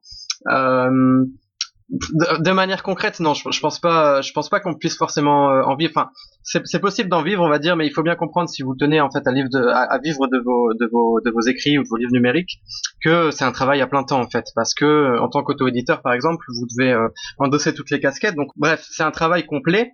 Et, et, je pense que l'un des secrets aussi pour, pour vraiment faire de l'argent avec les livres numériques, c'est d'avoir un rythme de, de publication qui est très régulier. Euh, parce que voilà, plus plus vous avez de livres en fait, chaque nouveau livre en vente euh, sur une plateforme comme Amazon en fait est une porte au, au, au nouveau lecteur en fait. C'est-à-dire que si vous avez 15 livres, euh, un lecteur découvre l'un de vos livres euh, et qu'il l'adore, et il va, il, potentiellement il peut acheter les 14 autres. Euh, donc voilà, la, la, difficulté, je pense, pour en vivre, c'est que vraiment, il, il, faut suivre certaines techniques, euh, il faut travailler beaucoup, il faut, il faut publier beaucoup en fait. Euh, et voilà, certains, certains auteurs numériques, il y a pas mal d'auteurs numériques qui essayent en fait de faire euh, certaines stratégies. Par exemple, là, je pense à, à, Jeff Balek en fait avec sa série euh, Le Wild Ganger. Qui, qui, a créé en fait un qui, qui, a créé un livre en fait en, en différentes parties euh, donc chaque partie est assez rapide à lire, donc ce qui est très pratique en format numérique, parce que voilà, si, si vous êtes dans le métro, vous, vous pouvez lire, lire, une partie en une journée. Euh, mais voilà, l'avantage pour lui, c'est que du coup, chaque chaque partie est un euh, est en vente, et voilà, ça lui permet de faire des publications régulières, de créer de l'intérêt, et, euh, et, aussi bien sûr de, de, de vendre plus. Donc voilà pour conclure sur le sujet, effectivement, le le, le livre numérique, en fait, le, le format numérique peut aider en tout cas un auteur à, soit gagner plus d'argent, mais aussi, mais aussi et surtout d'avoir moins d'investissement en fait. Euh, ce qui fait qu'effectivement on peut, on peut se créer un, un, petit revenu en fait complémentaire grâce à ça. Après pour en vivre c'est un peu plus compliqué. Euh, mais si, si, on prend l'exemple américain, effectivement, il y a, y a, des euh, il y a des auto-édités qui sont qui sont devenus euh, riches grâce à Amazon, qui ont qui ont qui ont maintenant leurs livres adaptés au cinéma. Mais voilà, ce sont des cas ce sont ce sont des cas particuliers. Ah oui, un autre truc bien aussi en ligne, c'est qu'on peut les enlever on peut les enlever, on peut les modifier, on peut faire une mise à jour sur votre ouais, bouquin qui sera mis à jour chez les gens. Ça, c'est un truc bien, bien pratique. Bah, euh... C'est très intéressant sur les ouvrages. Il y a pas mal d'ouvrages techniques euh, qui, qui se mettent à jour, du coup, enfin, d'ouvrages de référence du style comment utiliser un logiciel qui, qui peuvent se mettre à jour, en fait. Et maintenant, on trouve même dans l'édition papier des livres qui disent, voilà, là, vous avez aussi accès à l'édition numérique qui sera mise à jour euh, régulièrement. Ah bah oui tiens. Euh, alors bon, bah, bah, continuons. Hein, c'était c'était la petite parenthèse. Euh, bah justement, on parlait donc euh, de, de, des maisons d'édition. Alors Pierrick, tout le monde sait que tu roules en Ferrari et que tu fais le tour du monde. Effectivement. Euh, alors donc tu as visiblement des contacts très riches avec les maisons d'édition et probablement les autres blogueurs. Je ne sais pas si eux sont riches. Euh, comment comment c'est perçu les, les auto-édités par le milieu classique littéraire, on va dire le milieu classique. Euh, non, ouais, c'est, en fait, c'est assez compliqué. Enfin, c'est assez compliqué. Euh, moi en fait avec avec mon blog au final ouais j'ai j'ai j'ai effectivement accès à, à certains contacts mais après c'est loin d'être euh, je suis loin de rouler en Ferrari euh, ou euh, d'avoir accès Le, au le grand nombre dernier Harry. Potter, tu l'as pas eu en avant-première Ah non, malheureusement non. J'ai dû attendre comme tout le monde. Non, en fait, j'ai surtout accès en fait, euh, enfin j'ai surtout des contacts avec ben, d'autres auteurs indépendants et ce qui ce qui ce qui est très intéressant parce que c'est c'est euh, chaque auteur indépendant a ses méthodes, euh, chaque, enfin, chaque auto-édité peut avoir ses plateformes, ses conseils. donc euh, donc voilà, c'est toujours in- intéressant de parler avec d'autres gens. En fait, il faut bien comprendre que ce sont pas des concurrents, en fait, ce sont des, des collègues. Euh, et après voilà, j'ai aussi des contacts avec tout ce qui va être euh, euh, éditeur numérique en fait parce qu'il existe des éditeurs en fait qui décident de publier pratiquement exclusivement en fait sous forme numérique et pas en papier parce que ça, ça coûte aussi moins cher donc ça peut être intéressant pour une petite structure euh, sinon voilà pour, pour revenir sur le, le, le sujet de manière générale sur le- les rapports entre l'auto-édition et l'édition entre le numérique et l'édition c'est toujours compliqué. Donc pour euh, pour parler ne serait-ce que de l'édition numérique euh, sans même avoir de, de grands contacts au sein des grandes maisons d'édition euh, euh, moi j'ai j'ai écrit un mémoire en fait que, que d'ailleurs je n'ai pas encore publié sur sur le justement ce rapport en fait entre les, les grands de l'édition donc les, les maisons d'édition les, les cinq géants de l'édition en France et, et le livre numérique. En fait il faut comprendre euh, que euh, la technologie du livre numérique en fait euh, est un peu en train de, chambouler en fait le modèle économique de l'édition en général or, bah, les grandes maisons d'édition, elles, généralement, elles fonctionnent bien. Euh, elles n'ont elles n'ont pas de problème. Enfin, leur, leur modèle économique euh, est, est plutôt est plutôt stable et forcément elles tiennent à conserver ce modèle économique. Donc, euh, on, ne verra jamais un grand éditeur avancer à fond vers le numérique ou euh, tout faire en sorte pour que les gens achètent du livre numérique. Mais euh, à côté de ça, bien sûr, les, les, les, grandes maisons d'édition ne sont pas bêtes, donc forcément euh, elles investissent parallèlement dans le livre numérique. Elles, elles créent elles se créent des plateformes de diffusion. Enfin, elles font en sorte que leurs livres soient disponibles, mais aussi et surtout elles font en sorte de pouvoir avoir les technologies et les plateformes pour diffuser leurs propres livres euh, sur Internet. Euh, mais voilà, pour l'instant, elles le font un peu à contre-pied. Elles le font parce qu'il faut le faire, mais elles vont pas euh, s'efforcer de mettre en avant le livre numérique, contrairement aux petits acteurs. Donc je parlais tout, tout à l'heure là des, des, des éditeurs pure player, donc les éditeurs 100% numériques, euh, qui eux vont plus mettre en avant le format numérique, le fait que ce soit que ce soit un texte euh, purement numérique. Donc là, ça c'était sur le sur le sujet du, du numérique et de l'édition. Et pour revenir sur le, le sujet de l'édition et de l'auto-édition, euh, bah, je pense que peut-être même les auditeurs ont des certains a priori sur sur l'auto sur l'auto-édition. Euh, Il faut bien comprendre que euh, que voilà un, un auto-édité c'est quelqu'un quand même qui, qui qui publie son propre livre. Donc il y a une, il y a une partie de d'égoïsme il y a une partie forcément qui peut qui peut être mal perçue. Je sais qu'en en, anglais on parle de vanity publishing. Donc c'est l'édition de la vanité. Donc c'est quelqu'un qui s'aime tellement qui décide de de, de, s'éditer donc voilà généralement il y aura certains a priori euh, vis-à-vis des auto-éditeurs. On va on va dire ouais euh, leurs textes sont pas forcément bien euh, ils écrivent enfin voilà ils, ils ont personne les a acceptés donc ils ont décidé de s'auto- de s'auto-éditer. Donc forcément là si vous décidez euh, d'éditer vous-même l'un de vos livres vous aurez affaire à ces, à ces a priori et, euh, et je pense que c'est à vous de, de prouver que ces a priori sont, sont faux. Il y a un petit peu la logique aussi du, du marché. On est, on est, enfin du marché, du, du, de la- on va dire du marché. Ouais. Euh, c'est un peu comme la musique, ceux qui mettent, vous savez, on a déjà entendu, euh, par exemple, Adele qui s'est connue avec euh, MySpace, elle avait mis son truc dessus et puis ça a été connu. On est exactement dans cet esprit-là et euh, c'est vrai que je pense, et on avait parlé avant, il y a aussi une logique de ce qui se passe en France et ce qui se passe à l'étranger. Dans le monde anglo-saxon, c'est un peu différent où là, le, le milieu de, du livre numérique, a fortiori de l'auto-édition aussi, a été complètement, a été euh, beaucoup plus mis en avant et fonctionne est beaucoup plus fort. Je, je sais pas si tu as plus de retour Ouais. là-dessus. Non, ouais, ouais, effectivement, en fait, euh, le, ce qu'il faut dire, moi, par exemple, j'ai lancé le souffle numérique en 2011, où, euh, où en France, c'était une époque où le livre numérique, c'était pratiquement rien, quoi. Enfin, personne n'en parlait, on voyait pas trop de, euh, de, de, de livres électroniques dans les métros ou quoi que ce soit, et progressivement, ça a évolué. Là, je suis sûr que si, si vous prenez le métro parisien, vous avez quand même une chance sur deux de tomber sur quelqu'un qui est en train de lire sur son, sur son Kindle.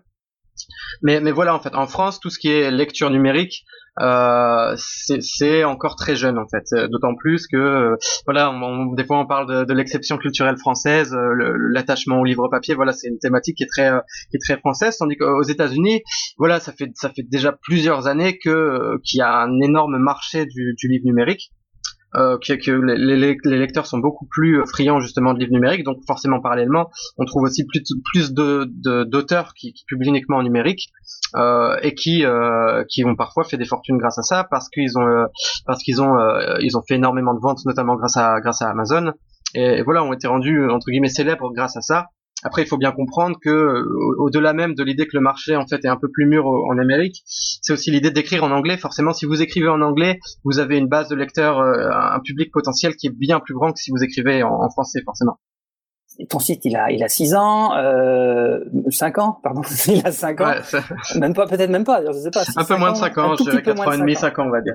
Euh, voilà, et puis déjà, il y a pas mal de commentaires, déjà, ça tourne bien, déjà, tu reçois des, des livres à, checker quand même de temps en temps, dont un jour, tu as reçu le. Euh, Est-ce que par hasard, et quels sont les articles qui marchent le plus et, et globalement, qu'est-ce qui marche le plus en fait Euh, sur les articles qui marchent le plus en général, c'est bah, c'est toujours délicat à dire parce que quand on écrit un article, on sait pas forcément le- la portée qu'il va avoir. Enfin, euh, le nombre de fois où, je, où, voilà, j'écris un article et je me dis oh, au final c'est pas si bien, je sais même pas si je vais le, le mettre en ligne. Mais euh, mais voilà, généralement les les articles qui marchent le plus sont les articles qui sont un peu un peu thématiques ou un peu un peu didacticiels. Donc par exemple, il y, a, a pas si longtemps, il y a quelques mois, j'ai publié un article sur comment publier un livre sur Wattpad en fait. Euh, c'est une plateforme qui permet de, de mettre gratuitement des livres en ligne, enfin des textes en ligne, et euh, qui m'avait été euh, qui m'avait été conseillé par un autre auteur indépendant, donc euh, Jean-Basile Boutac. Et, euh, et voilà, qui est une plateforme qui marche très bien en Amérique, mais euh, en France, il y a des, auteurs qui écrivent dessus, il y a beaucoup de lecteurs, mais euh, il y a très peu de contenu français. Le texte lui-même, en fait, euh, enfin le, site lui-même n'est pas vraiment traduit entièrement en français, si bien que créer un, di- un didacticiel en français, voilà, j'étais le premier en fait à, proposer en fait un didacticiel clair qui expliquait pas à pas comment mettre un livre en ligne sur ce site américain.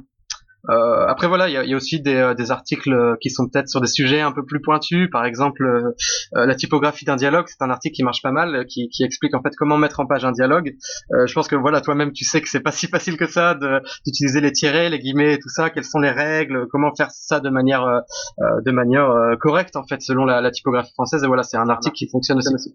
D'ailleurs, je conseille aux gens euh, d'aller voir. Il y, a, il y a un site euh, qui s'appelle euh, la, la typographie.com ou un truc comme ça, qui est uniquement dédié aux tirés guillemets machin bidule. C'est pas- toute une science. Toute une science, c'est une science. Il y a aussi peut-on se faire voler son roman qui marche pas trop mal? Ça, ça m'a fait rire quand même quand je vois les résultats au niveau des commentaires.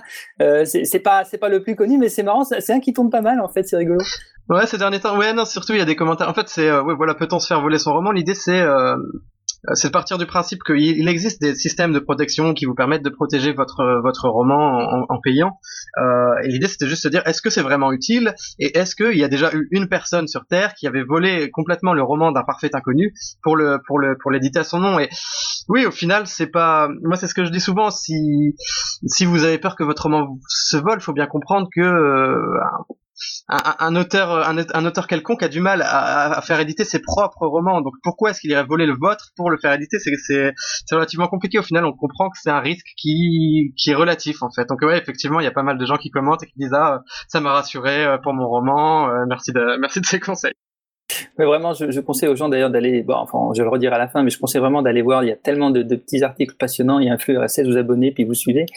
Euh, maintenant, en tant qu'auteur-lecteur, depuis ta plus tendre enfance, euh, quels sont les auteurs que tu conseillerais? On approche de la fin, alors bon, maintenant, on va se rapprocher un petit peu de toi. Toi, ce que tu conseilles aux gens, parce que je suis sûr que tu as des noms que tout le monde connaît pas. Euh, ben, dans, dans les auteurs, on va dire un peu classiques, dans, dans les auteurs édités, on dira. Moi, je recommande toujours, euh, j'en ai, j'en ai, j'en parle souvent sur mon blog, Dino Buzzati. Donc, euh, qui est un, un auteur italien euh, du du siècle en fait, qui euh, écrit notamment des nouvelles. Et euh, voilà, si vous êtes intéressé par le genre de la nouvelle, si vous souhaitez écrire des nouvelles ou voir des, des, nouvelles parfaitement écrites, enfin en tout cas d'après moi, euh, je vous conseille vraiment Dino Buzzati parce qu'il a écrit des, des recueils comme euh, comme le cas en fait, qui, qui contiennent énormément de nouvelles. Et moi qui aime beaucoup ce, ce, ce genre littéraire, je sais que je, je prends beaucoup en exemple parce que pour moi voilà ces, nou- ces nouvelles sont sont courtes, elles sont bien réussies, c'est tout le temps une thématique une thématique intéressante, intelligente et tout le temps voilà avec une chute qui surprend et, et je, voilà je trouve que c'est l'un des meilleurs auteurs de, de, de, de nouvelles qui soit.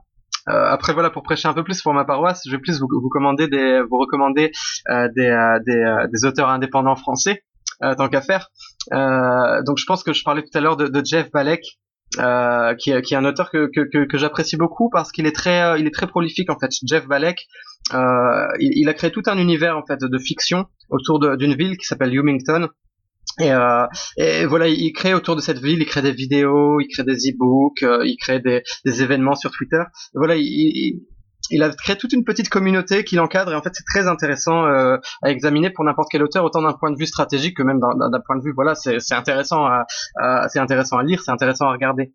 Et sinon comme euh, comme deuxième auteur, je conseille Neil Jomunsi qui est un autre euh, indépendant français, euh, qui, euh, qui, euh, je vous recommande beaucoup son site internet qui s'appelle je pense page42.org. Nate Gemincy, en fait, lui, euh, sur son blog, il, écrit parfois des conseils pour auteurs, mais aussi des, choses plus thématiques sur l'écriture, sur la littérature. Donc c'est toujours intéressant à, lire. Et après, euh, d'un point de vue purement sur ce qu'il écrit, je sais qu'il il s'est occupé d'un projet qui s'appelait le projet Bradbury, qui consistait, je pense qu'il a fait ça en 2014-2015, qui consistait à écrire une nouvelle par semaine pendant un an. Euh, donc autant dire que c'est un travail énorme, d'autant plus que euh, pour avoir lu certaines de ces nouvelles, euh, c'est loin d'être une nouvelle de 10 pages, enfin c'est vraiment des choses conséquentes. Et, euh, et du coup voilà, si vous n'avez rien à lire, je vous conseille d'aller voir Neil Jomincy parce que forcément, après avoir fait ça, il a énormément de nouvelles à proposer, il a énormément de textes en ligne et, euh, et- c'est pareil, il est très très prolifique, très intéressant euh, sur le marché francophone de l'auto-édition. Je continue directement en, en scène. Tu, tu es, bah, tu n'es pas très vieux, tu as 27 ans, donc c'est l'âge où on a plein plein de projets et la vie devant nous se complexifie toujours un peu. Je crois même savoir d'ailleurs que tu vas, tu vas bientôt voyager. Euh. Est-ce que d'abord, un peu, peut-être partager un peu tes projets, en général, personnels ou professionnels, et puis euh, comment comment tu vois le, le site dans dans dans deux trois ans? Où est-ce que tu le vois? Ah, c'est toujours délicat à dire. Bah, pour mes projets, euh, bah oui, personnels, comme tu le dis, en fait, là, je m'apprête à, à partir dans l'Asie, donc autant dire que ça va faire, euh, je, je vais partir plusieurs mois en Asie et ça va me faire un, pas mal de changements. Euh, mais voilà, ça c'est plus niveau personnel, professionnel. Voilà, je continue, je, je travaille en indépendant, donc je peux travailler de, euh, je peux travailler à distance. Donc voilà, mais ça peut me prendre du temps, d'autant plus que mon travail consiste à écrire des articles. Donc ça, des fois, ça prend un peu le pas euh, sur mon blog, par exemple, parce que si j'écris des articles toute la journée, j'ai pas forcément envie d'en écrire de- d'en écrire d'autres euh, pour, le souffle numérique. Mais, mais voilà, en termes de projet vis-à-vis de ce vis-à-vis de ce blog, moi j'aimerais forcément continuer. euh, Je, je, suis pas prêt d'abandonner ce blog, même si euh, ces derniers temps je j'ai un rythme publication bien plus lent. Euh, mais voilà, non, mes, mes projets, ça va être de continuer à écrire. Euh, pour l'instant, euh, je, je sais, je pense qu'on en parlait tout à l'heure. J'ai un, j'ai un roman qui, qui est en attente de correction. Ça fait plusieurs mois que je suis censé le, le, le corriger, mais que je, je traîne un petit peu et que, qui devrait être édité d'ici un an. Antidate, antidate. Oui, c'est vrai c'est très pratique.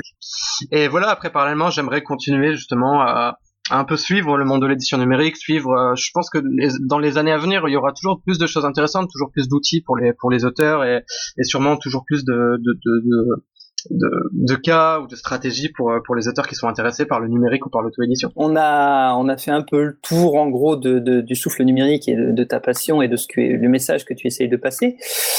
Et si tu devais choisir euh, quelques derniers mots, euh, qu'est-ce que tu dirais? Bah, je, je dirais, euh, écoutez, euh, écrivez, euh, publiez vos livres, euh, profitez de la vie et, et voilà. Et voilà. Eh bien, pareil, profitez de la vie. Merci beaucoup, Pierrick Messien, d'être venu et d'avoir accepté de, de faire cette interview. Puis, euh, donc, retrouvez, vous retrouvez son blog site, le, le souffle numérique. euh, c'est en un mot, c'est attaché, soufflenumérique.com. Mais sinon, vous allez tout simplement taper souffle numérique sur Google et vous y arrivez directement. C'est en tête de gondole. Si vous voulez vous mettre à l'écriture, lisez un peu ces articles. Voilà. Et surtout à l'auto-édition. Oui, lisez ces articles. À la fois pour se mettre à l'écriture et ensuite par rapport au, au- à la fabrication elle-même des, des, des, des livres numériques. Il y a des trucs comme ça qui sont bien au-delà simplement de la simple euh, l'écriture numérique. C'est l'écriture en général et ça vaut vraiment, vraiment, vraiment le coup. Et euh, Bah, bah, merci pour le compliment. mais bravo, ça le mérite, c'est mérité. Allez, bonne journée, bonne bonne matinée à tout le monde et puis euh, merci beaucoup Pierre encore une fois. Bah, merci pour l'interview.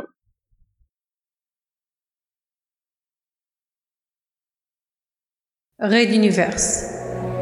Chapitre spécial. Fuite en avant.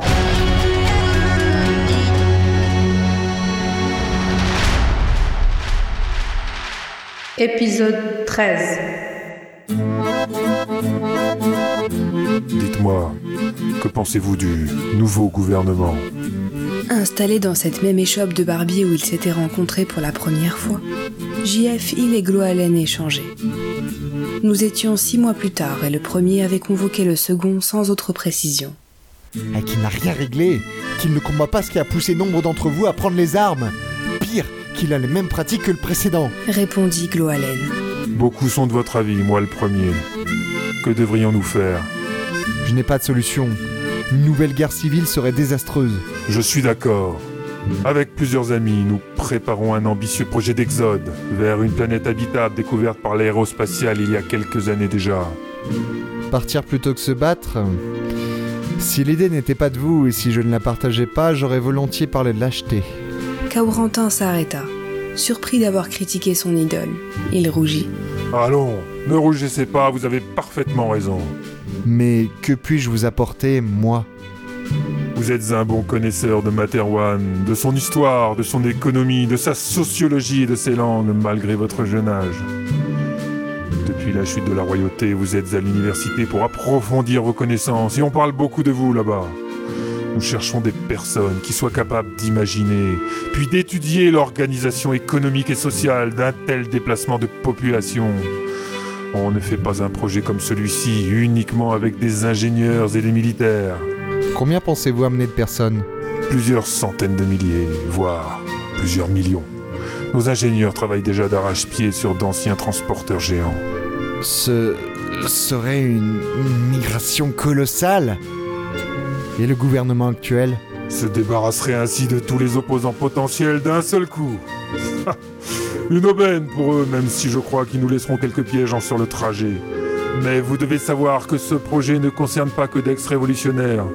On y trouve aussi des libéraux ou d'ex-royalistes modérés comme Sterling Price ou Décembre. Il se leva brusquement. Ces noms ne lui étaient pas inconnus.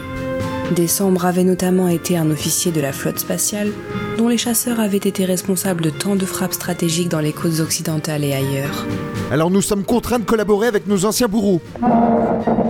Préférez-vous collaborer avec celles et ceux qui se sont repentis ou devenir l'esclave de ceux qui se font passer pour des révolutionnaires, ici, sur Materwan, au Conseil de la Révolution? Le ton était monté. Il dévisageait à présent avec sévérité le jeune homme, nettement plus petit que lui. Nous avons tous perdu des proches dans la Révolution. Croyez-vous que Décembre ou Sterling Price ait accepté facilement que des gauchistes comme nous soyons de la partie? Ce n'est pas sur les rancunes du passé que nous construirons un monde nouveau. Il se rassit. Gloalen en fit de même. Le message était passé.